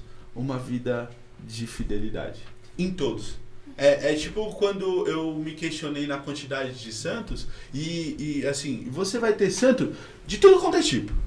É, eu gosto do, dos santos mais mais esquecidão lá, meio lá, lá pra trás lá. Um São Dionísio. Um, um Santo Antão. Oh, um, é, um São, Char, um São Charbel, um Santo Atanásio. Mas, tipo, é, tudo o que é comum em todos esses santos, uma coisa era comum: o amor. Em todas as realidades, cada uma realidade diferente. Se você pegar na, na vida de Santo Antão, que é o santo que eu mais que, que eu tenho mais proximidade, que é o que eu mais gosto. Ele foi ali do, dos anos, eh, se eu não me engano, 200, 200 depois de, de Cristo ali ainda não se existia todo esse contexto de igreja que a gente tem hoje.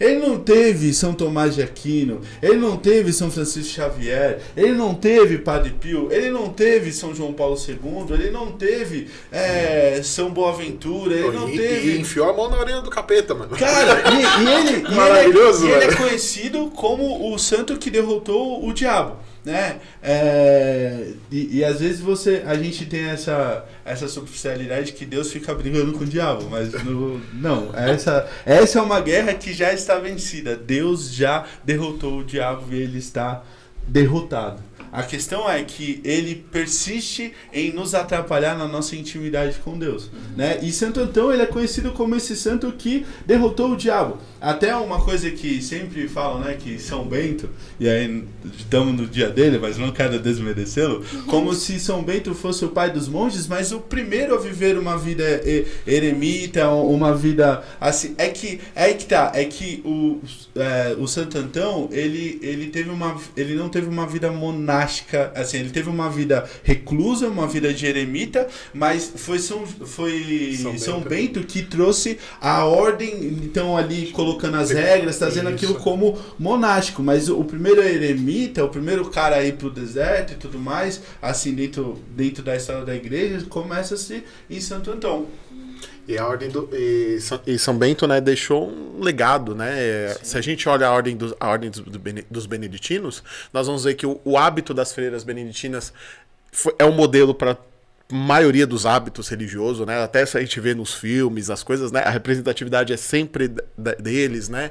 A gente tem a- toda a questão é, da, da regra, da regra de vida, né? Uma das primeiras ordens é, com regra e tudo mais. E aquilo é, foi um legado que as, as ordens que ocorreram depois também beberam dessa fonte, beberam dessa questão de ter uma regra de vida. Eu lembro que eu lembro que eu li, eu não estava lá, mas na história de São Francisco, né, os franciscanos cobravam muito que São Francisco antes de morrer escrevesse uma regra de vida, né? E São Francisco relutou bastante, falava, mas tá tudo na Bíblia, né? Ele, aquele jeitão dele aí, simples, né? E, e ao mesmo tempo profundo, né? E assim, um- algo que eu falo como um ex-protestante que convenceu muito o meu coração Lugar de fala. Foi o, o testemunho dos santos, porque eu vi, eu consegui visualizar, e isso foi uma graça de Deus na minha vida, que o extraordinário na vida dos santos era Deus, não era eles em si, pelo, só pelo aspecto humano, mas forças, né? eles permitiam que Deus fosse extraordinário na vida deles, né? Quando eu conheci Santa Gema Galgani, quando você começa a adentrar na história desses santos, eu gosto muito desses santos um pouco mais desconhecidos também. Por exemplo, eu vejo algumas histórias, a gente sabe que tem um pouco de medieval na- em algumas histórias e tudo mais, mas isso não desmerece, porque eu acredito que muitas dessas histórias precisavam ser contadas para que naquele contexto se- houvesse as conversões e tudo mais. Mas, por exemplo, você pega um São Dionísio que foi decapitado, pega a cabeça e continua pregando por 5 quilômetros, é maravilhoso. E isso não me faz desacreditar de Deus, mas isso me faz crer o quanto Deus é imenso, o quanto Deus é maior, o quanto Deus é, faz desses santos, né? E, se, e consegue se mostrar, né? Deus consegue aparecer na vida deles, né? E Você pega, por exemplo, a Santa Clara, né? Santa Clara foi lá, né? Quando, quando, quando estava convertida, ela foi lá e ela se converte também a partir do testemunho de vida de São Francisco. Ela vai e ela se entrega, a família dela fica doida, manda a, a prima dela aí, a prima dela vai, não volta também, porque se apaixona por Jesus e tudo mais, né? E a gente vê tantas histórias fantásticas dos santos. Santa Cecília também. Santa Cecília, né? E esse testemunho, ele continua sendo de Jesus. Eles continuam testemunhando Jesus. Mesmo disse que após ele faríamos obras maiores, né? E os santos estão aí para testemunhar, né? é, é isso, essa é a importância dos santos na nossa vida hoje, atual, justamente ah, até do que o Bruno meio que falou dessas histórias medievais, mas também existe muito ro- romanticismo em, em- em- acerca da história quando a gente apenas para nos fatos extraordinários que aconteceu na vida deles, mas se esquece que eles sendo pessoas como, como nós, é, é- é- eles foram modelados, eles foram transformados é, é, daquilo que Deus queria. E, e muitas vezes a gente, quando tem a, a, a vida de um santo, um santo de devoção, a gente fica um pouco parado nas coisas exteriores, mas se esquece de então ver o que de fato Deus fez transformando a vida dele, né? E, e aí a gente fica na superficialidade da devoção, e aí acaba entrando em alguns, até poderia se dizer, por assim dizer, a idolatria do- dos santos, e, e quando a gente só para no aspecto exterior e se esquece do aspecto interior, daquilo que foi formar o, aquele santo, aquilo que foi então a- aquela coisa da exortação da, da vida daquele santo, daquilo que Deus fazia e mexia, para que isso se reflita numa conversão minha. É como se a gente olhasse para Santa Teresinha do Menino Jesus da Sagrada Face, olhasse simplesmente nos textos belos que, que ela tinha, mas se esquecesse que ela lutava interiormente com ela mesma, com o, meu, com o jeito dela, para que ela buscasse agir num- de uma forma radical,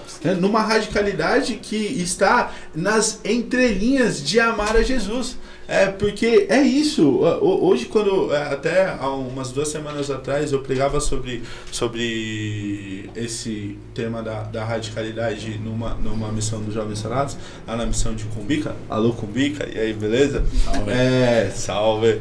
É, e e a- o, o, o, o meu pano de fundo daquilo que eu tava falando, primeiramente, antes de falar a radicalidade no sentido é, de práticas exteriores, mas a radicalidade da prática interior de primeiro amar Jesus.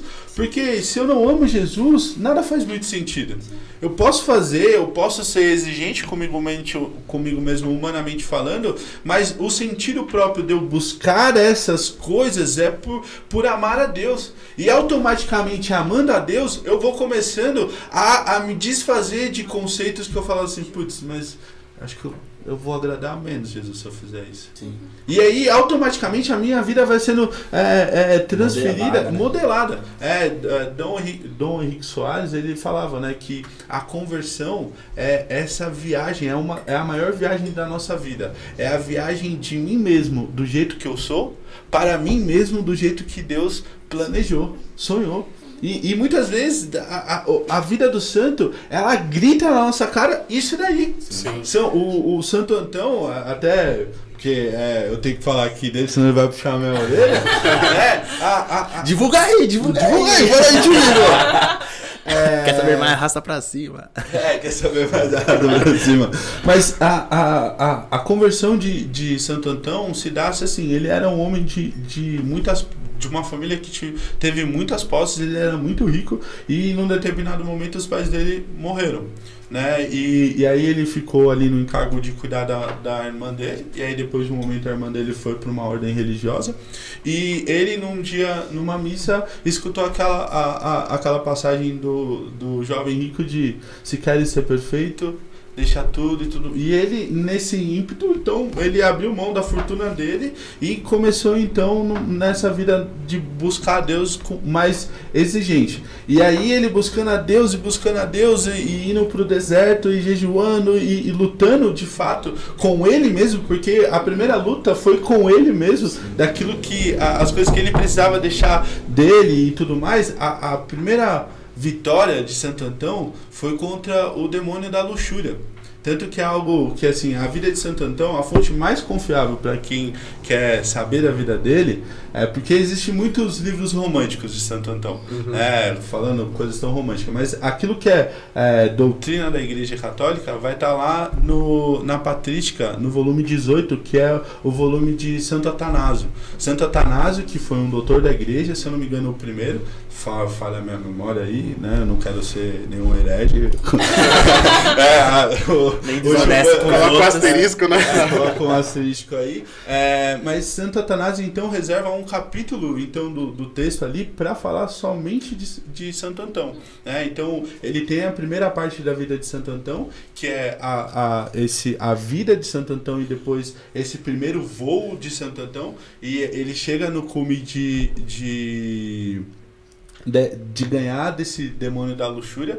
E a- até certo ponto de que esse demônio é, tentando ele de várias formas e tem até uma imagem muito é, famosa de Santo Antão pintado, acho que esqueci o, o pintor agora, que é, é tipo é, é, ele no ar assim sendo puxado por vários demônios pra lá e pra cá Que top. né? E naquele momento, é, mesmo assim, Santo Antão não cedeu aquilo lá. E no final, é, é, ele, Jesus, né, chega nele e fala assim: é, abre ali os céus e a- ali da, da onde Santo Antão estava e, e Santo Antão fala assim: onde você estava?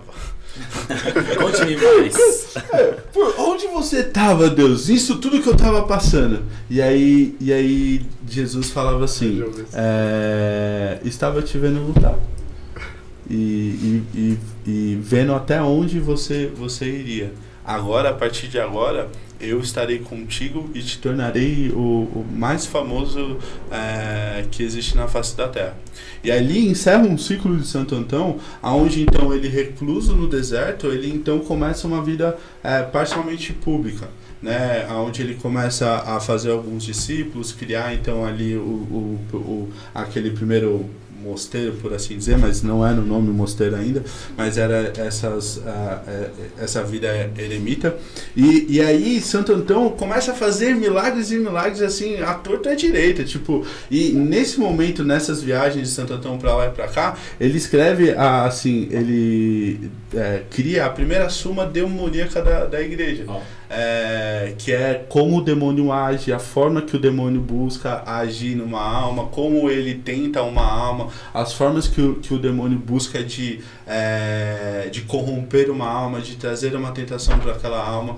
E, e então ali culmina até na, na parte que, que Santo Antão começa a ser tão famoso que ele então ele fala assim: eu, eu posso cair nisso daí. Então, Santo Antão, ele novamente ele se ele se joga novamente para a reclusão pelo medo de se tornar mais famoso do que Jesus pelos seus atos, né? Então ele volta novamente é aí que ele cai mesmo para as catacumbas e luta com o demônio e vai lutando com vários outros demônios. E ele começa a, a ser ponto de, de milagres de dentro, de dentro da, da onde ele está, sem sair, ele começa a curar pessoas fora, ele começa a fazer milagres fora, por intercessão, né? É, pela intercessão dele em vida. Né? Então, e aí a gente também pode até contextualizar na vida de Santo Antão a intercessão em vida, né? Aquilo que nós fazemos em vida por, por rezar pelo outro, sabe? Cara, é algo É assim. maravilhoso. A gente consegue colocar uma enquete no, no chat? Desafio aqui pra. Ah, Desafio do ao vivo agora aqui. A gente vai tentar. Mas eu queria, eu queria saber de quem tá assistindo. Eu queria que você colocasse na barra de comentários, não no chat. Tá? Você vai sair do chat aí rapidinho. Você vai lá na barra de comentários e eu quero que você escreva o seu santo de devoção. Boa. E a enquete que eu queria saber é se vocês gostam de histórias de santo.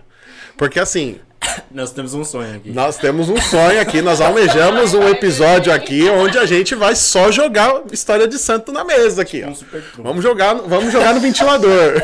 Mas assim, é, é só pra gente sentir aí a, a audiência. Mas assim, eu acho maravilhoso. Eu tava, eu tava lendo, vendo um pouquinho da, da na, essa semana, de São Bento, né? E eu tava vendo algumas histórias de São Bento, né? E tem várias histórias, né? E, e eu gosto da, eu gosto daquelas páginas que não chove no molhado. Porque com todo respeito, né? A gente sabe, é, é, páginas do Instagram, perfis, inf- influencers, a gente já sabe que não podemos comer carne na sexta-feira. Falta explicar agora aquele, aquele artigo da CNBB, sabe? Aquelas paradas mais profundas.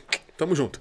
E aí, eu, tava, eu, gosto, eu gosto de ver co- coisas assim, que vai além, né? Da, vai além da medalha de São Bento, que vai além da oração e tudo mais. A oração surgiu depois que ele morreu, a medalha surgiu depois que ele morreu e tudo mais. Bacana. Mas eu tava vendo a história lá, porque você já, não sei se alguém já viu a imagem de São Bento. Tem um cálice no pé dele. E, e aí tem, e tem um corvo. Maravilhoso. Maravilhoso o corvo. Eu sempre lembro do jubileu do pica-pau. Essa piada é pra poucos.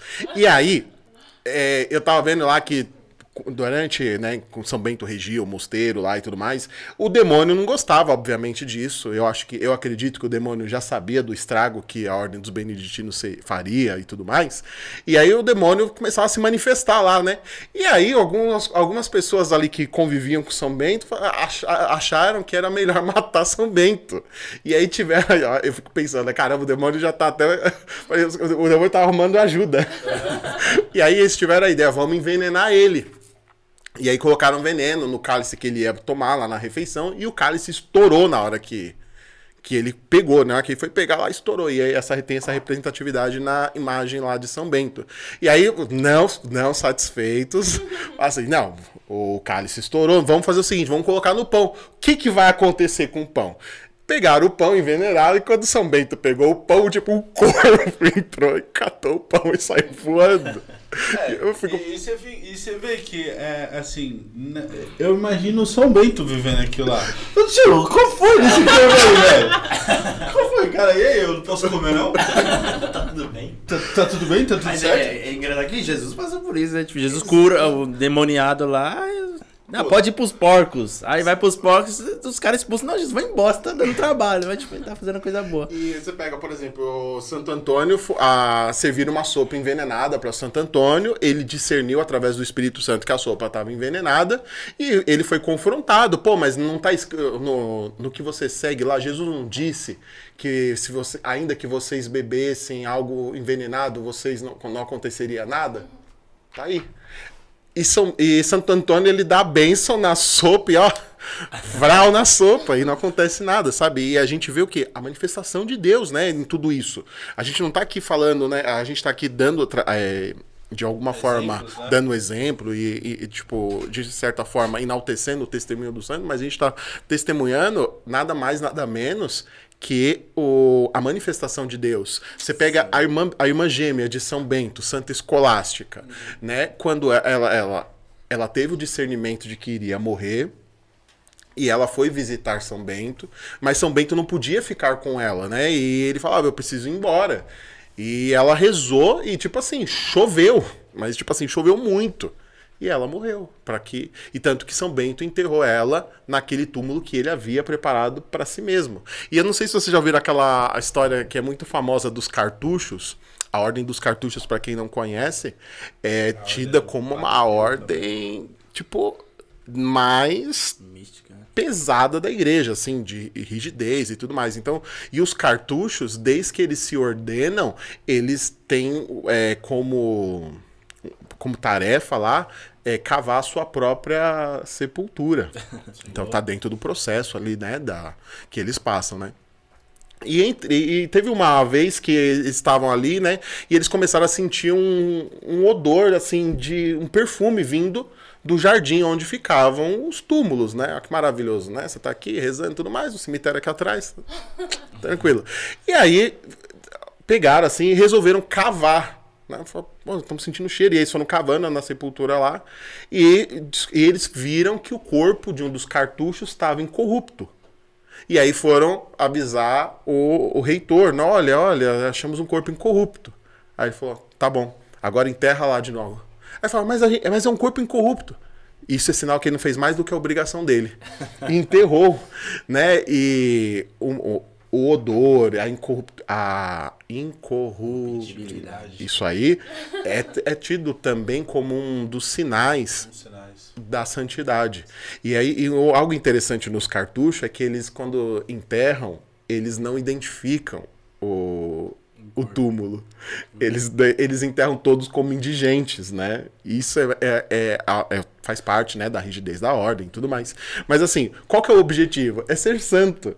Né? Então, assim, cumpriu, tá tudo certo. É sinal, é sinal que o método tá funcionando. Você fez lembrar a história do Padre Léo contando sobre São Francisco de Assis. Ele falou, São Francisco de Assis um dia lá deu crise nele, ele viu assim onde. Um espaço lá onde jogavam os, os caras mais terríveis lá, os criminosos e tal, jogavam no meio das pedras lá, os caras e largavam eles lá. Aí o Padre Léo contando São Francisco passou por aquilo. Não, eu, eu sou ruim, eu sou pior que esses criminosos aqui. Quando eu morrer, eu quero ser enterrado, é, quero ser jogado daqui. Aí os irmãos, não, Francisco, não, não faz isso não, eu quero. Aí o Padre contando, nunca tinha morrido, um dia morreu, morreu. E aí, vamos cumprir a promessa dele. Jogaram ele lá, colocaram ele lá, né, entre os criminosos e tal. Aí depois a igreja viu a santidade dele e comprou o lugar, o terreno, e ele virou a igreja de São Francisco de Assis. É, São Francisco tem umas histórias assim, a, a roseira, A né, de roseira, quando né? Ele tava, ele teve ali aquele ímpeto por, por achar a mulher bonita e tal, ele pra lutar consigo mesmo, ele se jogou na roseira e a roseira naquele, na, na- ali onde ele se jogou não tem Não espinhos, nasce mais espinhos. tá ligado? Caraca. Tem uma história também de, de São Francisco de Assis, de quando ele, num êxtase de, de oração em Deus, ele, ele empurrou uma pedra e ele estava tão em chamas de amor por Cristo que ele entrou dois metros dentro da pedra, empurrando assim, então marcou aquela pedra como se uma pessoa, tipo, queimasse a pedra inteira até o- ali uns dois metros. Então tem a- ali o, o contorno do- de, um, de uma pessoa naquela pedra. Então, pra você O, ver. Will- o Will Cat fala que ele é o maior cristão que pisou na terra, né? O Will Cat. Eu falei, ô ô, louco, tipo assim, tipo. Sim, santidade, é, assim. é que São Francisco. E assim, uma vida. Acho que. Uma vida assim de poxa, de alguém, que, como você falou, que amou muito e, e a humildade, sempre se reconhecer assim, poxa, eu não sou nada, E ninguém. pra mim esse é o ponto da vida dos santos e, e que eles ah, Converge muito, né? eles convergem e nos exortam sem muitas vezes palavras, mas com as atitudes deles. Porque é, a, a vida dos santos serve para nós hoje justamente isso. Porque hoje a gente tem a, a, essa, esse pensamento de, ah, eu não sou santo, né? Eu ainda vou ser. E usa-se dessa muleta, tipo, essa desculpa de que, ah, por conta de eu não ser é, santo ainda, então eu posso cometer os meus mesmos pecados, eu posso continuar na minha vida meia cá, meia lá, eu posso continuar numa vida medíocre no sentido de média, né? Eu posso, eu, eu nem sou tão muito, mas também não sou tão pouco, tô ali na Não sei se média. você já ouviu falar assim, comentar o pessoal fala assim, ah, é, quero chegar no purgatório e tal, tipo, como se fosse um almejar chegar no purgatório. É, a tal da mediocridade, vai ser salvo, mas tipo assim, não, não quer ser santo de fato, você Sim, quer... é- é- é quer passar de ano, ah, né? Eu quero passar de ano, né? Mas é, eu com seis, eu posso passar de- na média. Se bem que minha faculdade teve uma época que era sete a média. Então já é um pouquinho mais ali. Mas com, eu passo. É, é, ele vai ali. né? Daqui a pouco chega assim, não, não precisa nem fazer prova, cara. A gente vai ver com o dia a dia se você é bom mesmo, tá ligado? O- vendo a história, tá vendo do. Pô, São Francisco Xavier, eu gosto dessas histórias meio extraordinárias e tal. Pô, São Francisco Xavier deu. Se co- colocar em linha reta, deu volta na terra três vezes, tanto que andou pregando evangelho, pregou as índios, etc.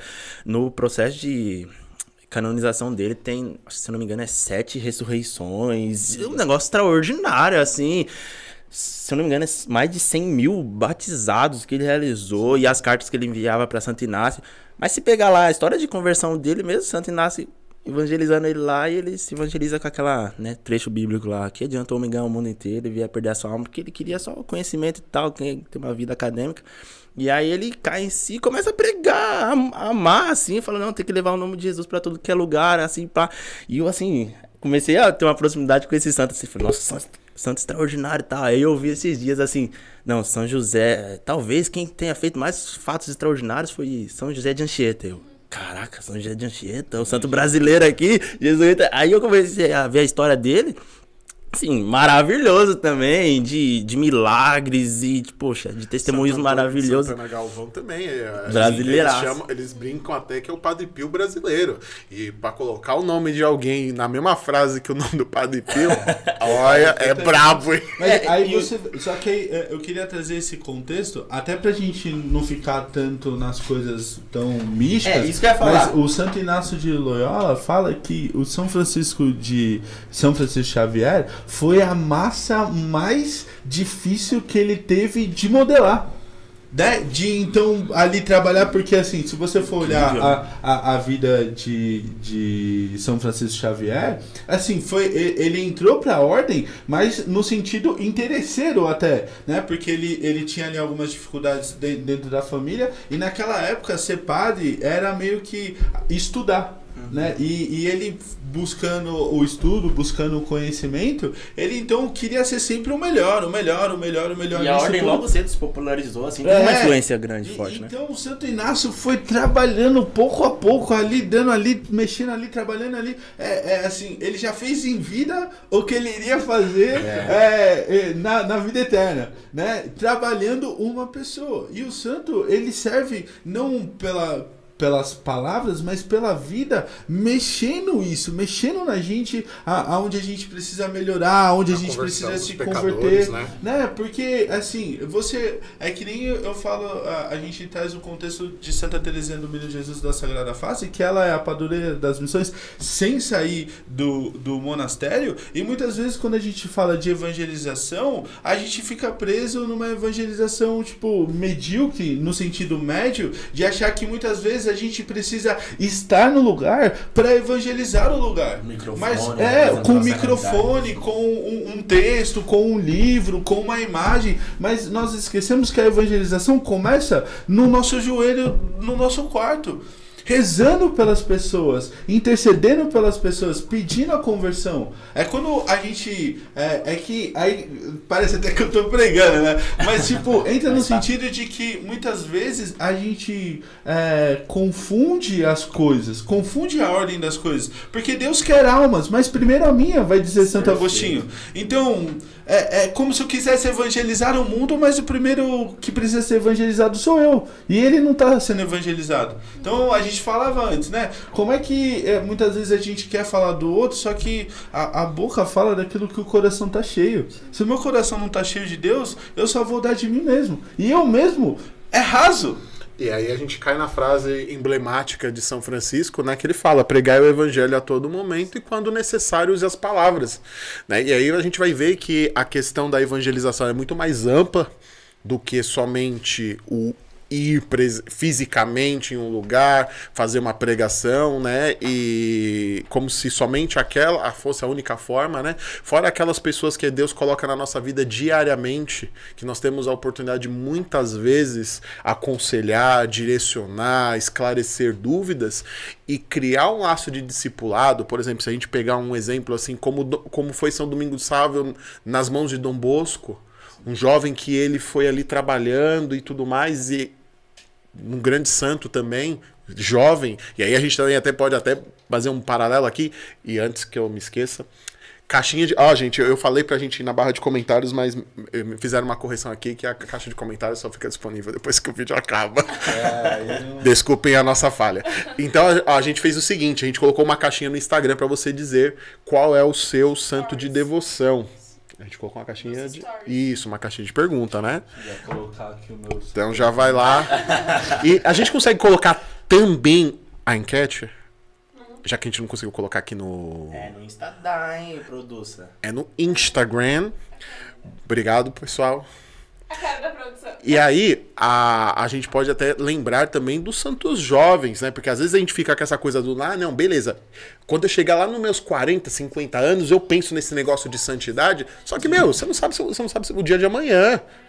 Sabe? E pensando assim, poxa, se você ficar pensando em tirar a nota 6 porque a nota de corte é 6, o 6 está mais perto do, do 5 do que do, do 7. É, dependendo é, do contexto, do que do 10. Sim, mas é essa coisa, é, e, isso é, é, é, a us, urgência que os apóstolos viveram e que todos os santos viveram do se converter é, imediatamente. Né? É, é tipo quando nós. É, aquela passagem do, do Novo Testamento quando fala, né? É, o reino dos céus é como uma pérola, que o, o viajante, é, em, buscando isso, ele entendeu o valor daquilo lá, ele vai vender tudo para pegar aquela pérola preciosa, né? E muitas vezes a gente fica adiando a nossa busca por Deus, justamente, ah, mas eu, eu posso. Eu tenho tempo, eu tenho é, tempo. eu tenho tempo, eu sou misericordioso. Deus, é, Jesus é misericórdia, mas se esquece que a, o tamanho da misericórdia é o tamanho da justiça.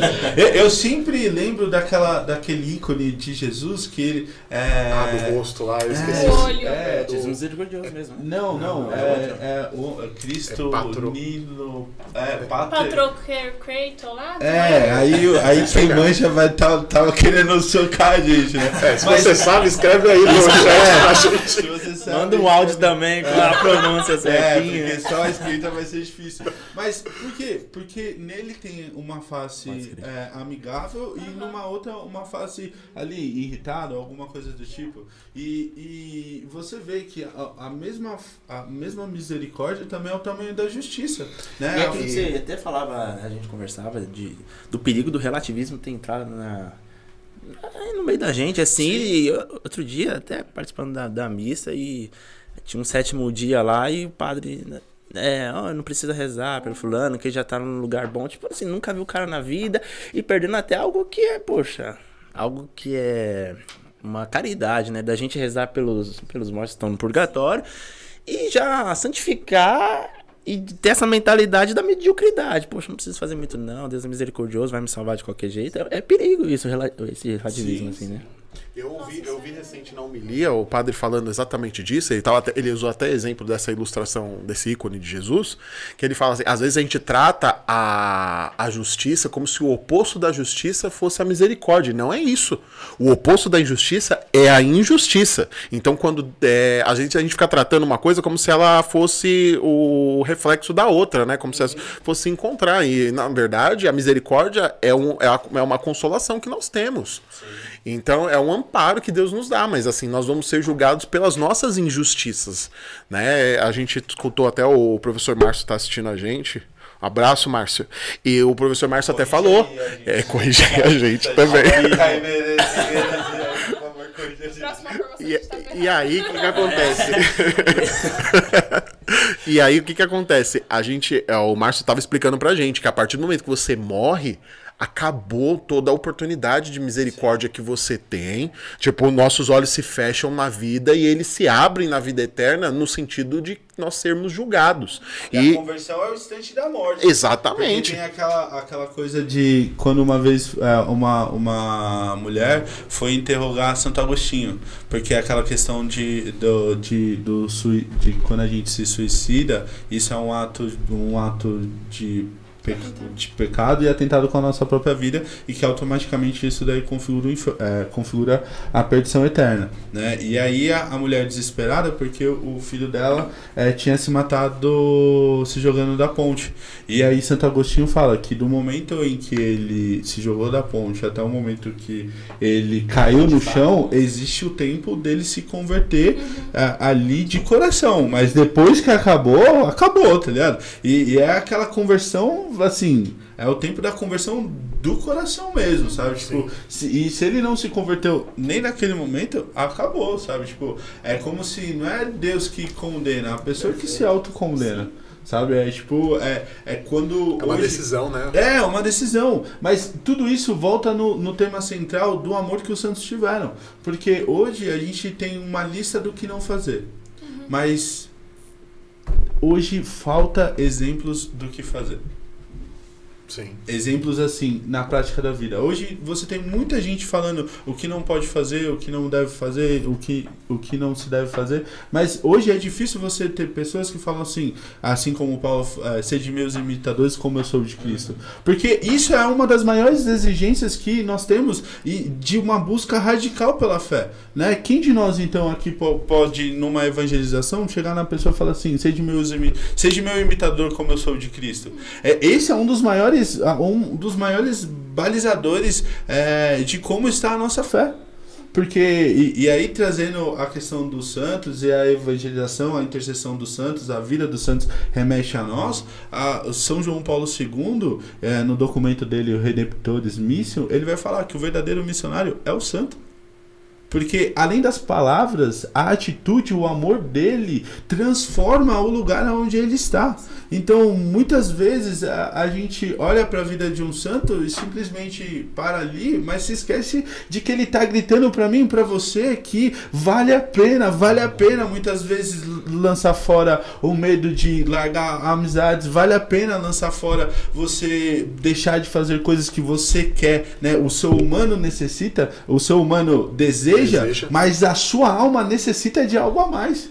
É quando a gente fala assim, putz, eu ia de festa em festa, de várias festas, rave, não sei o que lá, e, e assim, a, a, a capacidade de largar tudo isso foi justamente a- aquele ponto de que a mesma vontade, a mesma dedicação que eu tinha de ir para as festas e ficar de semana a semana, todos os dias indo em festa, em balada, era a mesma, de, dedi- a, a mesma vontade que eu tive após dali de estar com Jesus sacramentado. A mesma radicalidade que o mundo tem hoje de viver as coisas que eles querem viver, é a mesma radicalidade tão igual ou maior nós devemos ter para as coisas de Cristo. Então, por isso que teoricamente é, a a nossa vida é uma vida de loucura, é uma vida de contradição, porque a mesma vontade que eles têm de fazer o errado, a gente tem de fazer o certo. Né? E Ou ok, deveríamos É, ter. eu falo ou assim. deveríamos ter, né? Só que é aquela coisa, o- e aí a gente pode falar da questão de buscar a santidade. É, a gente tem, ah, eu não sou santo agora, mas Paulo ele grita novamente: eu ainda não sou santo, mas eu busco decididamente todos os dias pela santidade. Né? E, é, em algumas traduções ele vai falar assim: ainda não sou perfeito, mas busco todos os dias a perfeição. Então, é, ainda há tempo, vale a pena, sabe? E é a nossa vida, é, é isso, e é uma viagem. Eu, eu- depois que eu escutei é, isso de, do, do Dom Henrique Soares, é, eu tomei muito pra mim. É a, a- seguir a Cristo é a maior viagem da minha vida. É, é muito. Eu acho. Eu, eu, eu, eu nunca tinha ouvido essa fala de Dom Henrique, mas é, é uma jornada, né? Às vezes a gente, às vezes a gente quer tanto uma. uma a, a aventura da nossa vida, a jornada na nossa vida, né? Às vezes eu vejo o Ítalo Marcilli falando, por exemplo, qual o legado que você vai deixar, o, o que, que as pessoas. é, o que você. O que você deixa de fato, né? E. E aí a gente fica nisso, né? Porque muitas vezes a gente acha que essa vida é, é só isso.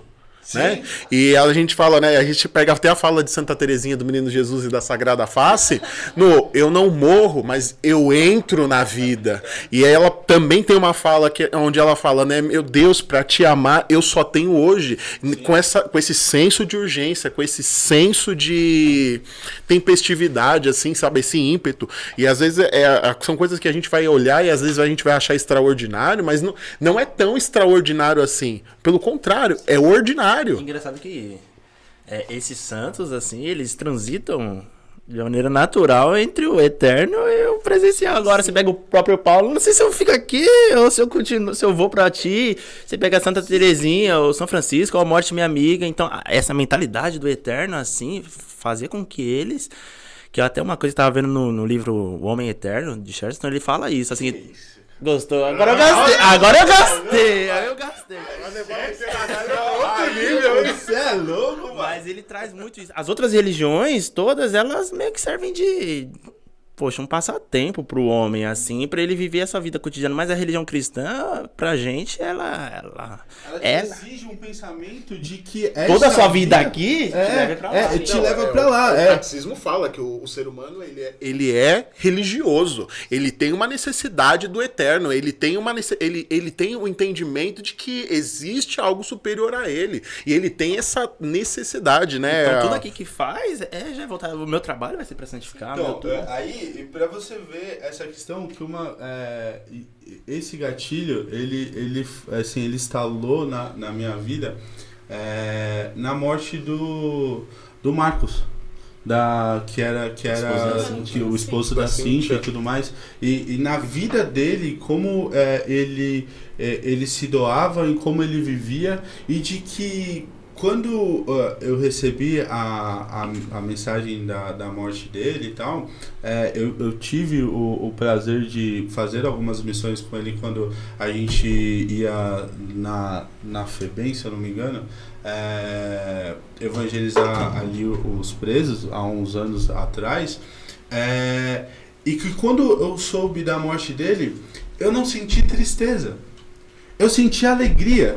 以以以以以。A morte para o cristão, ela, ela tem esse, esse senso paradoxal de que ele não morre, mas ele entra na vida. O, o catecismo, e aí eu queria até trazer o catecismo, porque é algo que inflama é, a, a, a, a nossa alma e que justamente inflamava a alma dos, do, dos santos. Santos. É, ó, ó, graças a Cristo, a morte cristã tem um sentido positivo. Para mim, viver é Cristo e morrer é lucro. É digna de festa a palavra se tivermos morrido com Cristo. Também com Ele viveremos. A novidade, a novidade essencial da morte cristã está nisso. Pelo batismo, o cristão já morreu. O cristão já morreu quando ele é batizado. Morreu com Cristo, sacramentalmente para viver uma vida nova. Se morrermos na graça de Cristo, a morte física consuma este morrer com Cristo e completa assim a nossa incorporação nele, no seu ato redentor. Cara, chega a Eu ia, arrepiar, eu ia falar isso agora, peraí. Eu ia falar isso agora. Eu não sei o que, que vocês sentem quando eu escuto essas palavras, mas Sim, o meu cara. coração, ele lateja, assim. Eu sinto o meu coração pegando fogo. Né? Eu, eu brinco com. Qual que é o parágrafo do catecismo? É o, cento, é o 1010. parágrafo 1010. Eu, eu, eu amo o catecismo da igreja porque eu, eu tenho estudado, tomado vergonha na cara, estudado, e eu, eu às vezes eu olho pra minha esposa assim e eu falo, mano, mas os bispos estavam num dia bom, hein, mano? É, é, aquele negócio, né? É, O Ratzinger, né? Tava num dia muito bom. Na verdade, ele tem vários dias bons. E aí eu olhei assim, né? Falei assim, aí você entende aquela coisa do, né? É, que, aquela, aquilo que Jesus fala, né? Tudo que ligados na terra estará ligado no céu. E, e, é, tu és Pedro, sou essa pedra, edificaria a minha igreja, as portas do inferno não prevalecerão e tudo mais. Aí você entende essas coisas, sabe? Quando a gente conhece a doutrina da igreja, quando a gente conhece a fé da igreja, a gente consegue de uma forma mística, assim, né? De uma forma muito especial, uma graça de Deus, é, confrontar o nosso coração. Porque quando eu escuto o testemunho dos santos, quando eu leio esse tipo de parágrafo, o meu coração, ele. ah, eu, eu sinto um ímpeto. Tipo, uma vontade de ser santo que é que eu gostaria que ficasse na minha vida todos os dias, né? Várias vezes eu chorei sozinho lendo o catecismo. Porque ah, lendo o catecismo e recentemente as encíclicas de São João Paulo II. É, assim, é, é, de, é de algo que inflama tanto nas palavras. Por, a- além das atitudes né, da vida, mas nas palavras, é como, assim, quando a gente entra, quando o, o Cássio falou da, da questão de que o santo ele se torna uma referência, uma excelência para a sociedade. Cara, hoje, nações pagãs são obrigadas a ler a vida de Santo Agostinho, porque Santo Agostinho é primícia para a base de filosofia.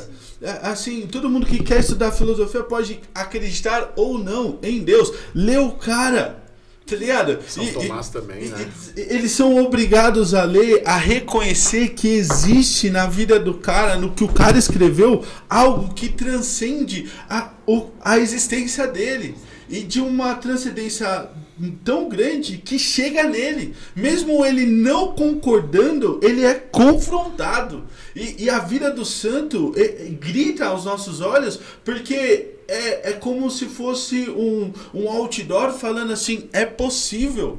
É possível dentro da sua busca, dentro da sua prática, você amar tanto a Jesus, não no sentido dos milagres, mas amar tanto a Jesus na busca por Ele, na viagem da é, sua né? conversão interior, a se tornar uma referência para o mundo. Você pegar até o um contemporâneo nosso aí, o professor Olavo de Carvalho, ele, ele mexeu muito com a questão do, do cultural, né? De, de, de levar a. Poxa, de pegar uma geração que não crê em Deus e ele. Poxa, por que ele, ele tem até uma reflexão, né? Porque a gente acredita em tudo que aquele âncora da TV do Plim Plim fala.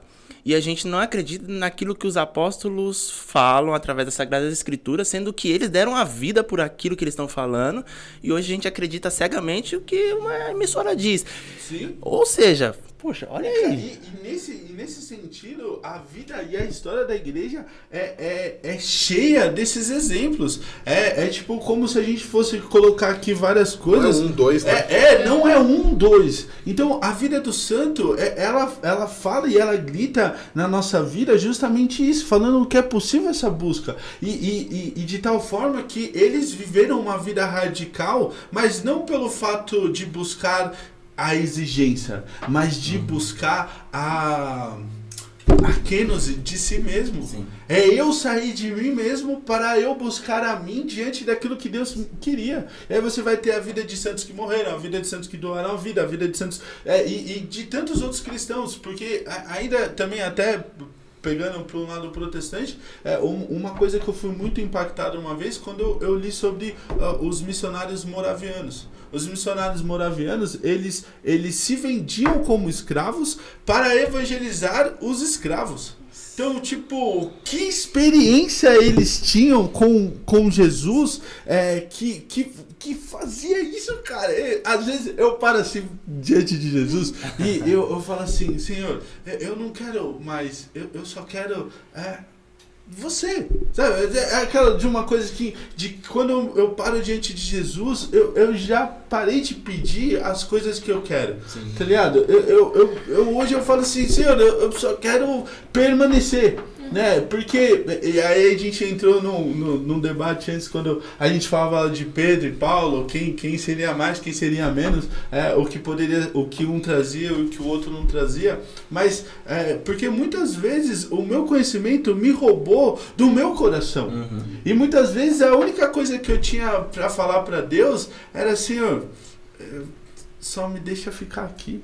Sim. Tipo, só, só me. É, aquela música da Cola de Deus lá, é, Faz-me fiel a ti, sabe? É, no momento onde, onde eu, eu estive em, numa, numa profunda depressão, onde eu não conseguia rezar, a única coisa que, que eu pedia para Deus é: Faz-me fiel a ti. E, e, e, e olhando, tipo, pra. Naquele tempo eu conheci a vida de um santo, é, ele também não é muito conhecido, que é o Santo, santo Thomas More. Ele é um santo inglês ali da, da não, acho que 1800. É, e ele foi um, ele, ele tem textos não só na vida de santidade dele, mas dentro da vida acadêmica, porque ele foi um grande advogado e tal. E, e ele chegou a um ponto que ele foi preso onde ele não tinha nada, nada, nada, nada. Ele estava num silêncio com Deus e tanto que o nome do livro era é, é, Deus e eu. E é quando ele ficou preso lá e ele ficou assim para ser morto, ele ficou é, é, ali preso e ele só tinha tipo ele ele ele pedia para Deus assim de permanecer a fidelidade de permanecer, sabe? É, e, e às vezes, tipo, naquele momento, ter conhecido o Santo Thomas More me ajudou muito. Sim. Porque eu me achava é, medíocre por não conseguir rezar por não conseguir é, sentir Deus, né? Deus não sente, mas é, é, é, é, uma certeza. Mas naquele momento, a, a, a, minha cabeça me roubava o coração. E a única coisa que fazia com que eu permanecesse era o meu coração simples de falar assim, Senhor, faz-me fiel a ti. Sabe, eu não tenho nada. E, e, e, conhecer aquele santo na vida dele e falar assim, ele também não tinha nada. Foi roubado a família, foi roubado o dinheiro, foi roubado as posses, foi roubado a liberdade. Mas a única coisa que não foi roubado dele foi a oportunidade de se santificar, cara de escolher por Deus. Então, a, assim, a, hoje, socialmente falando, cada vez mais a, a gente vai ser, vai ser perseguido, a igreja vai ser perseguida. Né? A gente não pode é, viver num mundo de. É, no, numa bolha achando que a, a, o caminho do cristianismo é um caminho, é um caminho de sucesso. Não, é um caminho de morte. Uhum. E tá tudo certo, é isso mesmo, porque Jesus vai vir. E eu e você, nós precisamos morrer como o catecismo fala fala, precisamos morrer com Cristo para que ressuscitamos nele, sabe? É algo tipo, mano, já.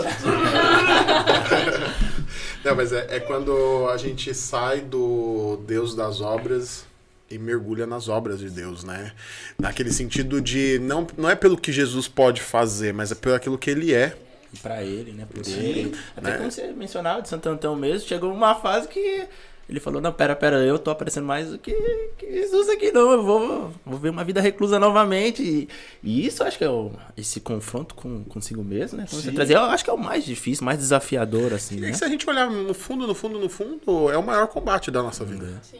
Por mais que você, por mais que você almeje uma carreira, por mais que você almeje uma, um, algo, seja lá o que for, é, eu imagino que você talvez esteja vivendo uma, uma, fase difícil, uma, uma situação difícil, você pode ter uma vida financeira difícil, você pode ter uma vida acadêmica difícil, você pode ter uma vida profissional difícil, mas no fundo, no fundo, no fundo, o maior desafio da sua vida vai ser ser, ser santo. Que nem Santo Agostinho fala, né? Conhece, te aceita, te supera, acho que é nessa ordem. Sim. Que é o desafio que a gente tem na vida toda. E eu vejo que os santos aqui entram exatamente como exemplo, mas porque às vezes pela nossa limitação, às vezes intelectual, de conhecimento, ou de conseguir olhar para a palavra e entender exatamente o que o evangelho está tá nos dizendo que Jesus fez, mas aí você olha na vida dos santos é que, que de fato imitaram e aí aquilo vai te ajudar. Então às vezes é, eu vejo muito a vida dos santos também dessa forma, assim, se, se talvez na palavra para mim eu possa estar tendo dificuldade de conseguir trazer isso para minha realidade sem quebrar o microfone, é, eu olho para a vida dos Santos e aí para mim pode ser mais fácil conseguir enxergar o que eu tenho que fazer, de que forma que eu tenho que buscar, de que forma que eu tenho que viver para que eu também, como eles fizeram, imite, né? Seja Sim, uma verdadeira você- imitadora de Cristo, você né? tá, Você tá escrevendo a, a, o livro de história da Santa Mônica. Qual que é o seu nome? Mônica. Mônica da onde? Qual a cidade onde você nasceu? Não, Só, pai. só- só se ela falar o bairro já é uma santificação.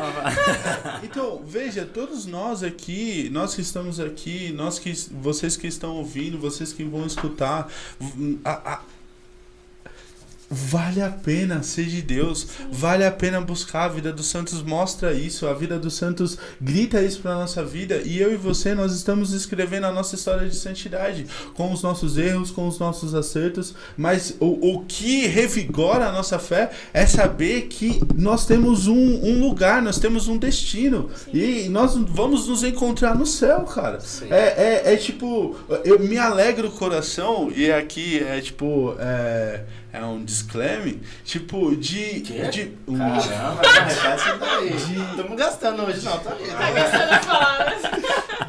de, de ter visto o Cássio entrando e hoje, depois de, sei lá, quanto, quantos anos você tá, você tá na missão? Uns nove aninhos, hein? Depois de trabalho. nove anos, encontrar o Cássio aqui, encontrar o Cássio na luta. Lendo Chesterton. Lendo Chesterton!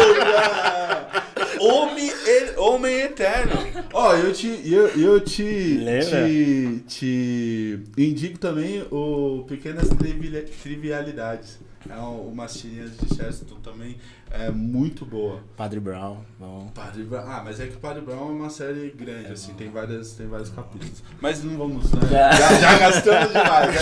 Vamos até o ponto. Mas, sabe, é, e, e eu, eu via, eu, eu, é, a vida dos santos é cheia disso. São João Paulo II pr- é um santo que eu, eu me encontrei com ele é, num. É, até hoje é, é dia de São Bento, porque eu conheci um padre chamado Padre Bento. Há uns anos, bem anos atrás, antes até mesmo de eu ter uma experiência com Deus, é, assim, de verdade, né? Ele chamou, ele chamou alguns jovens lá da paróquia para ser acólito, eu era acólito ali, mas era tipo aquele bem, bem vagabundo mesmo, sabe? Largado. É, e depois que eu tive a, a, a minha experiência no retiro de conversão e tudo mais, o, o padre Bento ele me chamou porque ele era a ordem dos beneditinos cistercienses. Os beneditinos cistercienses são uma ordem beneditina, mas é, não, não é reformada, é porque depois de um, um determinado tempo na, na, na ordem dos, dos beneditinos, e aí quem conhecer também pode me corrigir também, São Bernardo de Claraval, né, deu ali uma atualizada nos textos da, da regra de vida da, dessa ordem e fundou a, ordem cisterciense e o Padre Bento era dessa ordem. E aí ele foi resolver uns problemas lá da ordem dele e me levou junto com ele pro, pro mosteiro. E ali foi, foi o, o, o crivo de eu ficar e eu não ficar.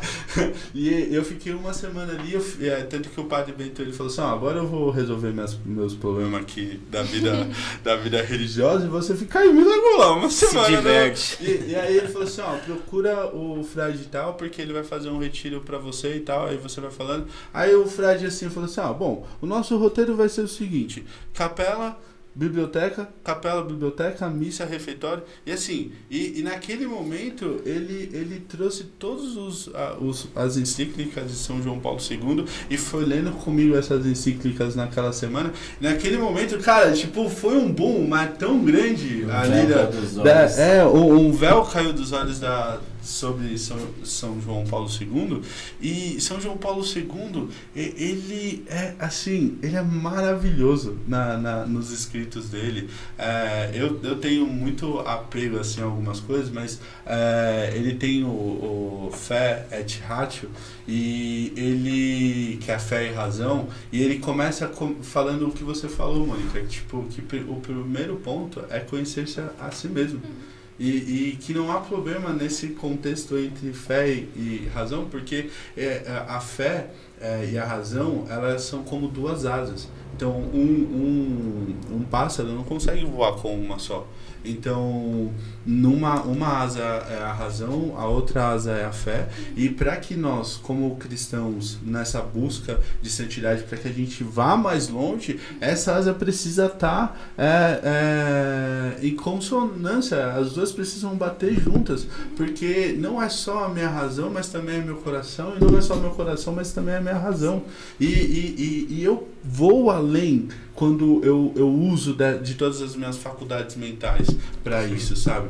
De, de olhar assim, de conhecer-me a mim é, ao ponto de que eu falo assim, cara, eu preciso de, dessa conversão, eu preciso disso, eu preciso daquilo, sem o medo do que as pessoas vão achar de você, de quem você é, do que você é, é de como você faz, do que você faz ou deixa de fazer, não, porque primeiramente é Deus, você busca Ele por isso, é independente do que as pessoas a, acham ou deixam de achar, estando dentro da fé e vivendo uma vida de graça, não importa o que as pessoas vão, vão achar ou deixar de você. E, e é, é, é, é louco, porque você olha assim, é isso que vai sendo construído na nossa vida. Uhum. E quando a gente estiver lá no céu, cara, a gente vai dar várias risadas, cara. Risadas. Hoje saiu um vídeo daquele padre Mateus, sabe, do Rio lá, um... Ah, enfim, Padre Mateus. Matheus do Rio. É, e ele, ele soltou um vídeo falando assim, qual que, é, é, que a gente tem que buscar a santidade não somente a salvação, né? Então, é, imagina no final lá da sua vida, uma vez uma pessoa comentou isso comigo, que ela fez esse auto questionamento. Quer dizer, se eu chegar no, quando eu chegar no céu, beleza, cheguei no céu, ótimo, glória a Deus. Mas assim, e o que eu poderia ter feito durante a minha vida, no sentido de ter estado com Deus por mais tempo do que só naquele momento final, de repente, que eu que eu, me, que eu consegui a salvação, pelo menos, que sei lá, que eu tive a conversão. E o tanto de coisa que eu poderia ter feito aqui na Terra, no sentido de ajudar as outras pessoas. E o, o sentido maior que até no catecismo, né? Que é conhecer e amar a Deus, sabe? Durante a minha vida. E eu não fiz nada disso. Beleza, eu cheguei no céu. Glória a Deus. Mas e o que eu poderia ter feito aqui?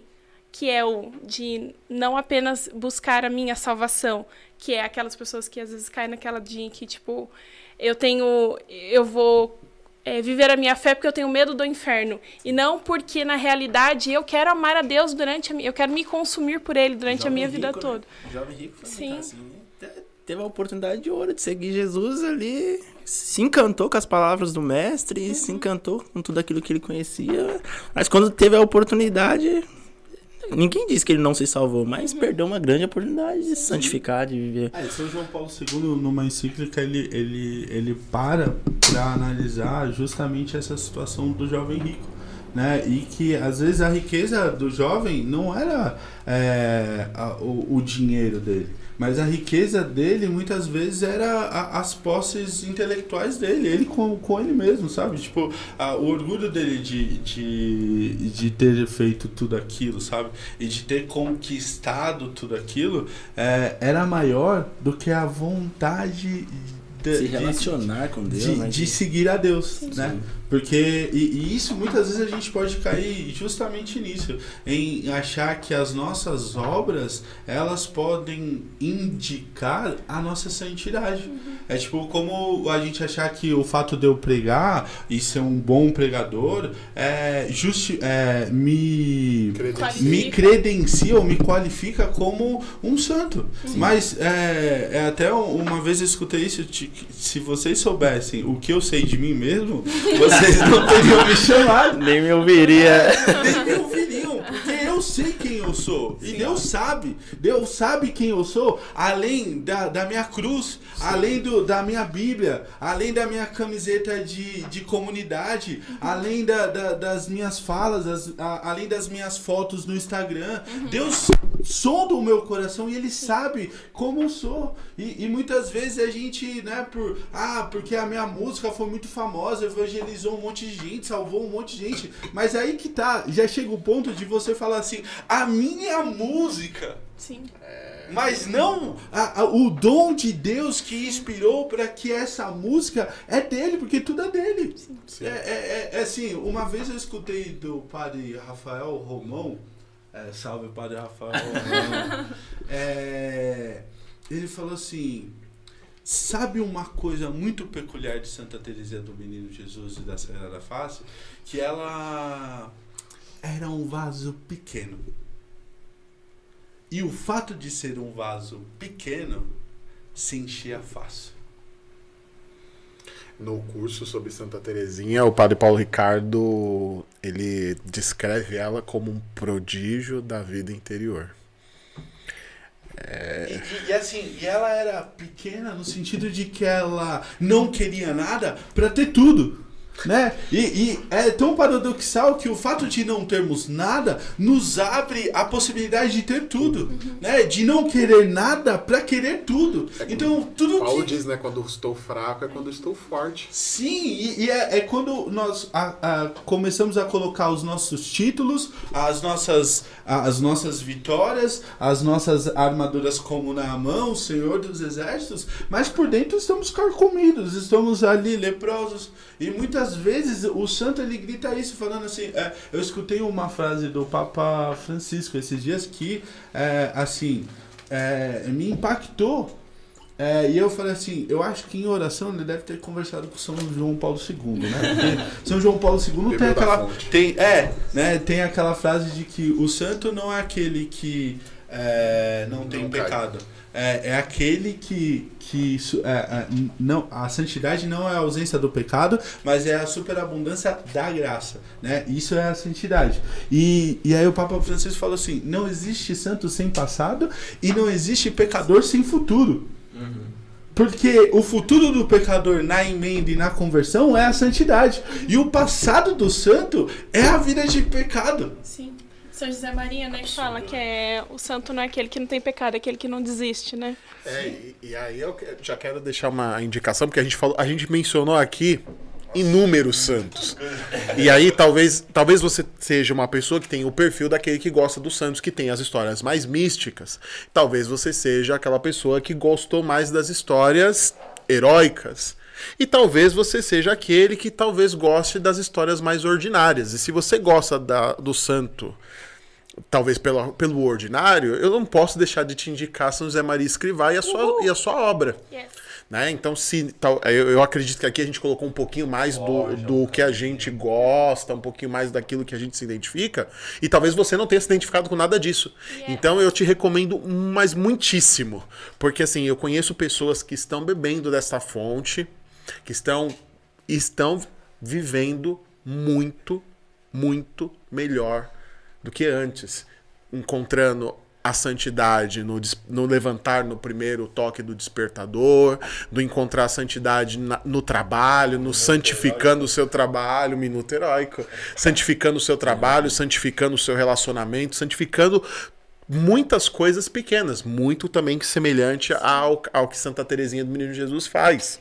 Uma coisa que de aí um testemunho pessoal é, de um tempo que eu visitava a obra, né, que é com a, a Opus Dei, é, que uma vez o, o padre, agora vou, vou falhar a memória do padre, desculpa aí padre, ele, ele falou assim que um dos ensinamentos de São é, Maria Escrivá é quando a gente está com dificuldade para se concentrar nos estudos ou até mesmo no, no trabalho, que é você ter sempre um crucifixo à sua vista. E aí, quando você tiver aquela vontade de, de dar um alt tab, de, de putz, ler um outro negócio, alguma coisa do tipo, olhar para a cruz e olhar que Jesus não desceu da cruz. Ele foi fiel até o final. E é um exercício que a gente pode até colocar como simples, mas é, é algo que alimenta a nossa fé e, e, e pega em cima de justamente isso, de nós nos comprometermos fielmente até o final das coisas. Porque a, a, a santidade era do dia a dia. Tanto é que São José Maria ele deixava sempre o crucifixo. E os padres, quando eles vão dar a meditação, eles têm um, um na mesa. Então você vê que é aquela coisa do a fórmula funcionou. O cami- e a gente- os santos é isso, é um caminho Sim. até Jesus solidificado. Sim. Então, é, é assim, a gente pode ir daqui, é, daqui, eu, lá veio com esses exemplos de, de- daqui lá no centro, é longe, daqui lá no, no Rio de Janeiro é longe. Mas veja, é, daqui lá no Rio de Janeiro tem já uma estrada pavimentada. Mas se você quiser, você pode pegar os caminhos ali por umas outras estradas alternativas, você pode até chegar lá. Mas não vai ser mais difícil de chegar lá do que a estrada que outras pessoas já pegaram? É, esse, esse exemplo aí é maravilhoso. E até pegando o gancho de São José Maria Escrivá com relação ao crucifixo, a própria Santa Teresa d'Ávila ensinava né, no- na obra dela O Caminho de Perfeição, que é uma obra maravilhosa. Pausa para os maravilhosa. ela, ela recomenda as freiras, né? Porque a obra de Santa Teresa d'Ávila é voltada para as suas filhas carmelitas. Porém, muito útil para quem não é também. Então, ela, ela, ela sempre falava: Filhas, tragam sempre no olhar Jesus crucificado. Ela vai ensinar a elas a, a meditar e a fazer a- uma, uma contemplação. E ela fala que a contemplação ela se dá em seu ápice na visualização total de Jesus crucificado. Então ela fala que aos poucos essa meditação ela, ela é essa visualização ela é um pouco da imaginação, mas aos poucos e exercitando isso, ela vai tornar aquela visão vai se tornar mais nítida ao ponto delas poderem sempre contemplar Jesus, né? E a obra do Caminho de Perfeição é maravilhosa. Eu recomendo a, aí o Não, e livro. isso é testificada na vida de um outro santo, São João Paulo II. Quem não se emociona ao ver o, o vídeo de quando ele segura ali o, o crucifixo, é, o, o, o báculo ali que ele usa, que é em formato do crucifixo, e, e ele não conseguindo falar, ele só geme, e é, aquilo, aquilo grita, cara, aos nossos olhos de que Ah, e a própria Praça São Pedro vai lá, tipo, demais, né? Isso é violência. E, e você falou a, a palavra certa, é a violência, mas não a violência pura no sentido de confronto, mas a violência no sentido de ação, numa ação violenta consigo mesmo, de, de uma fé é, sólida naquilo que ele estava vivendo, de não descer da cruz, porque Cristo não desceu. Na coragem também de enfrentar o próprio comunismo, todo um sistema de Sim, perseguição não, na sim. luta, Mas de tomar eu- um tiro de. Sim, mas eu digo nesse exemplo porque muitas vezes eu e você nós temos dificuldades ah, diárias, às vezes na, na oração, a gente tem, tem dificuldades às vezes na leitura da palavra, mas o que falta em nós muitas vezes é essa violência de, de, fazer, de fazer isso. É, eu até tô batendo um pouco nessa, nessa tecla, porque ah, quando eu fui pregar lá na missão de Combica lá, salve Combica, é, quando eu fui na, na capela antes de pregar, e o Bruno, todo mundo aqui que já que tem essa experiência de pregar, a gente, né, eu pelo menos sempre busco ir na capela um pouco antes para rezar e tudo mais. E quando eu estava é, entrando na capela, eu, es- eu escutei Jesus falar assim: pode ser a última vez.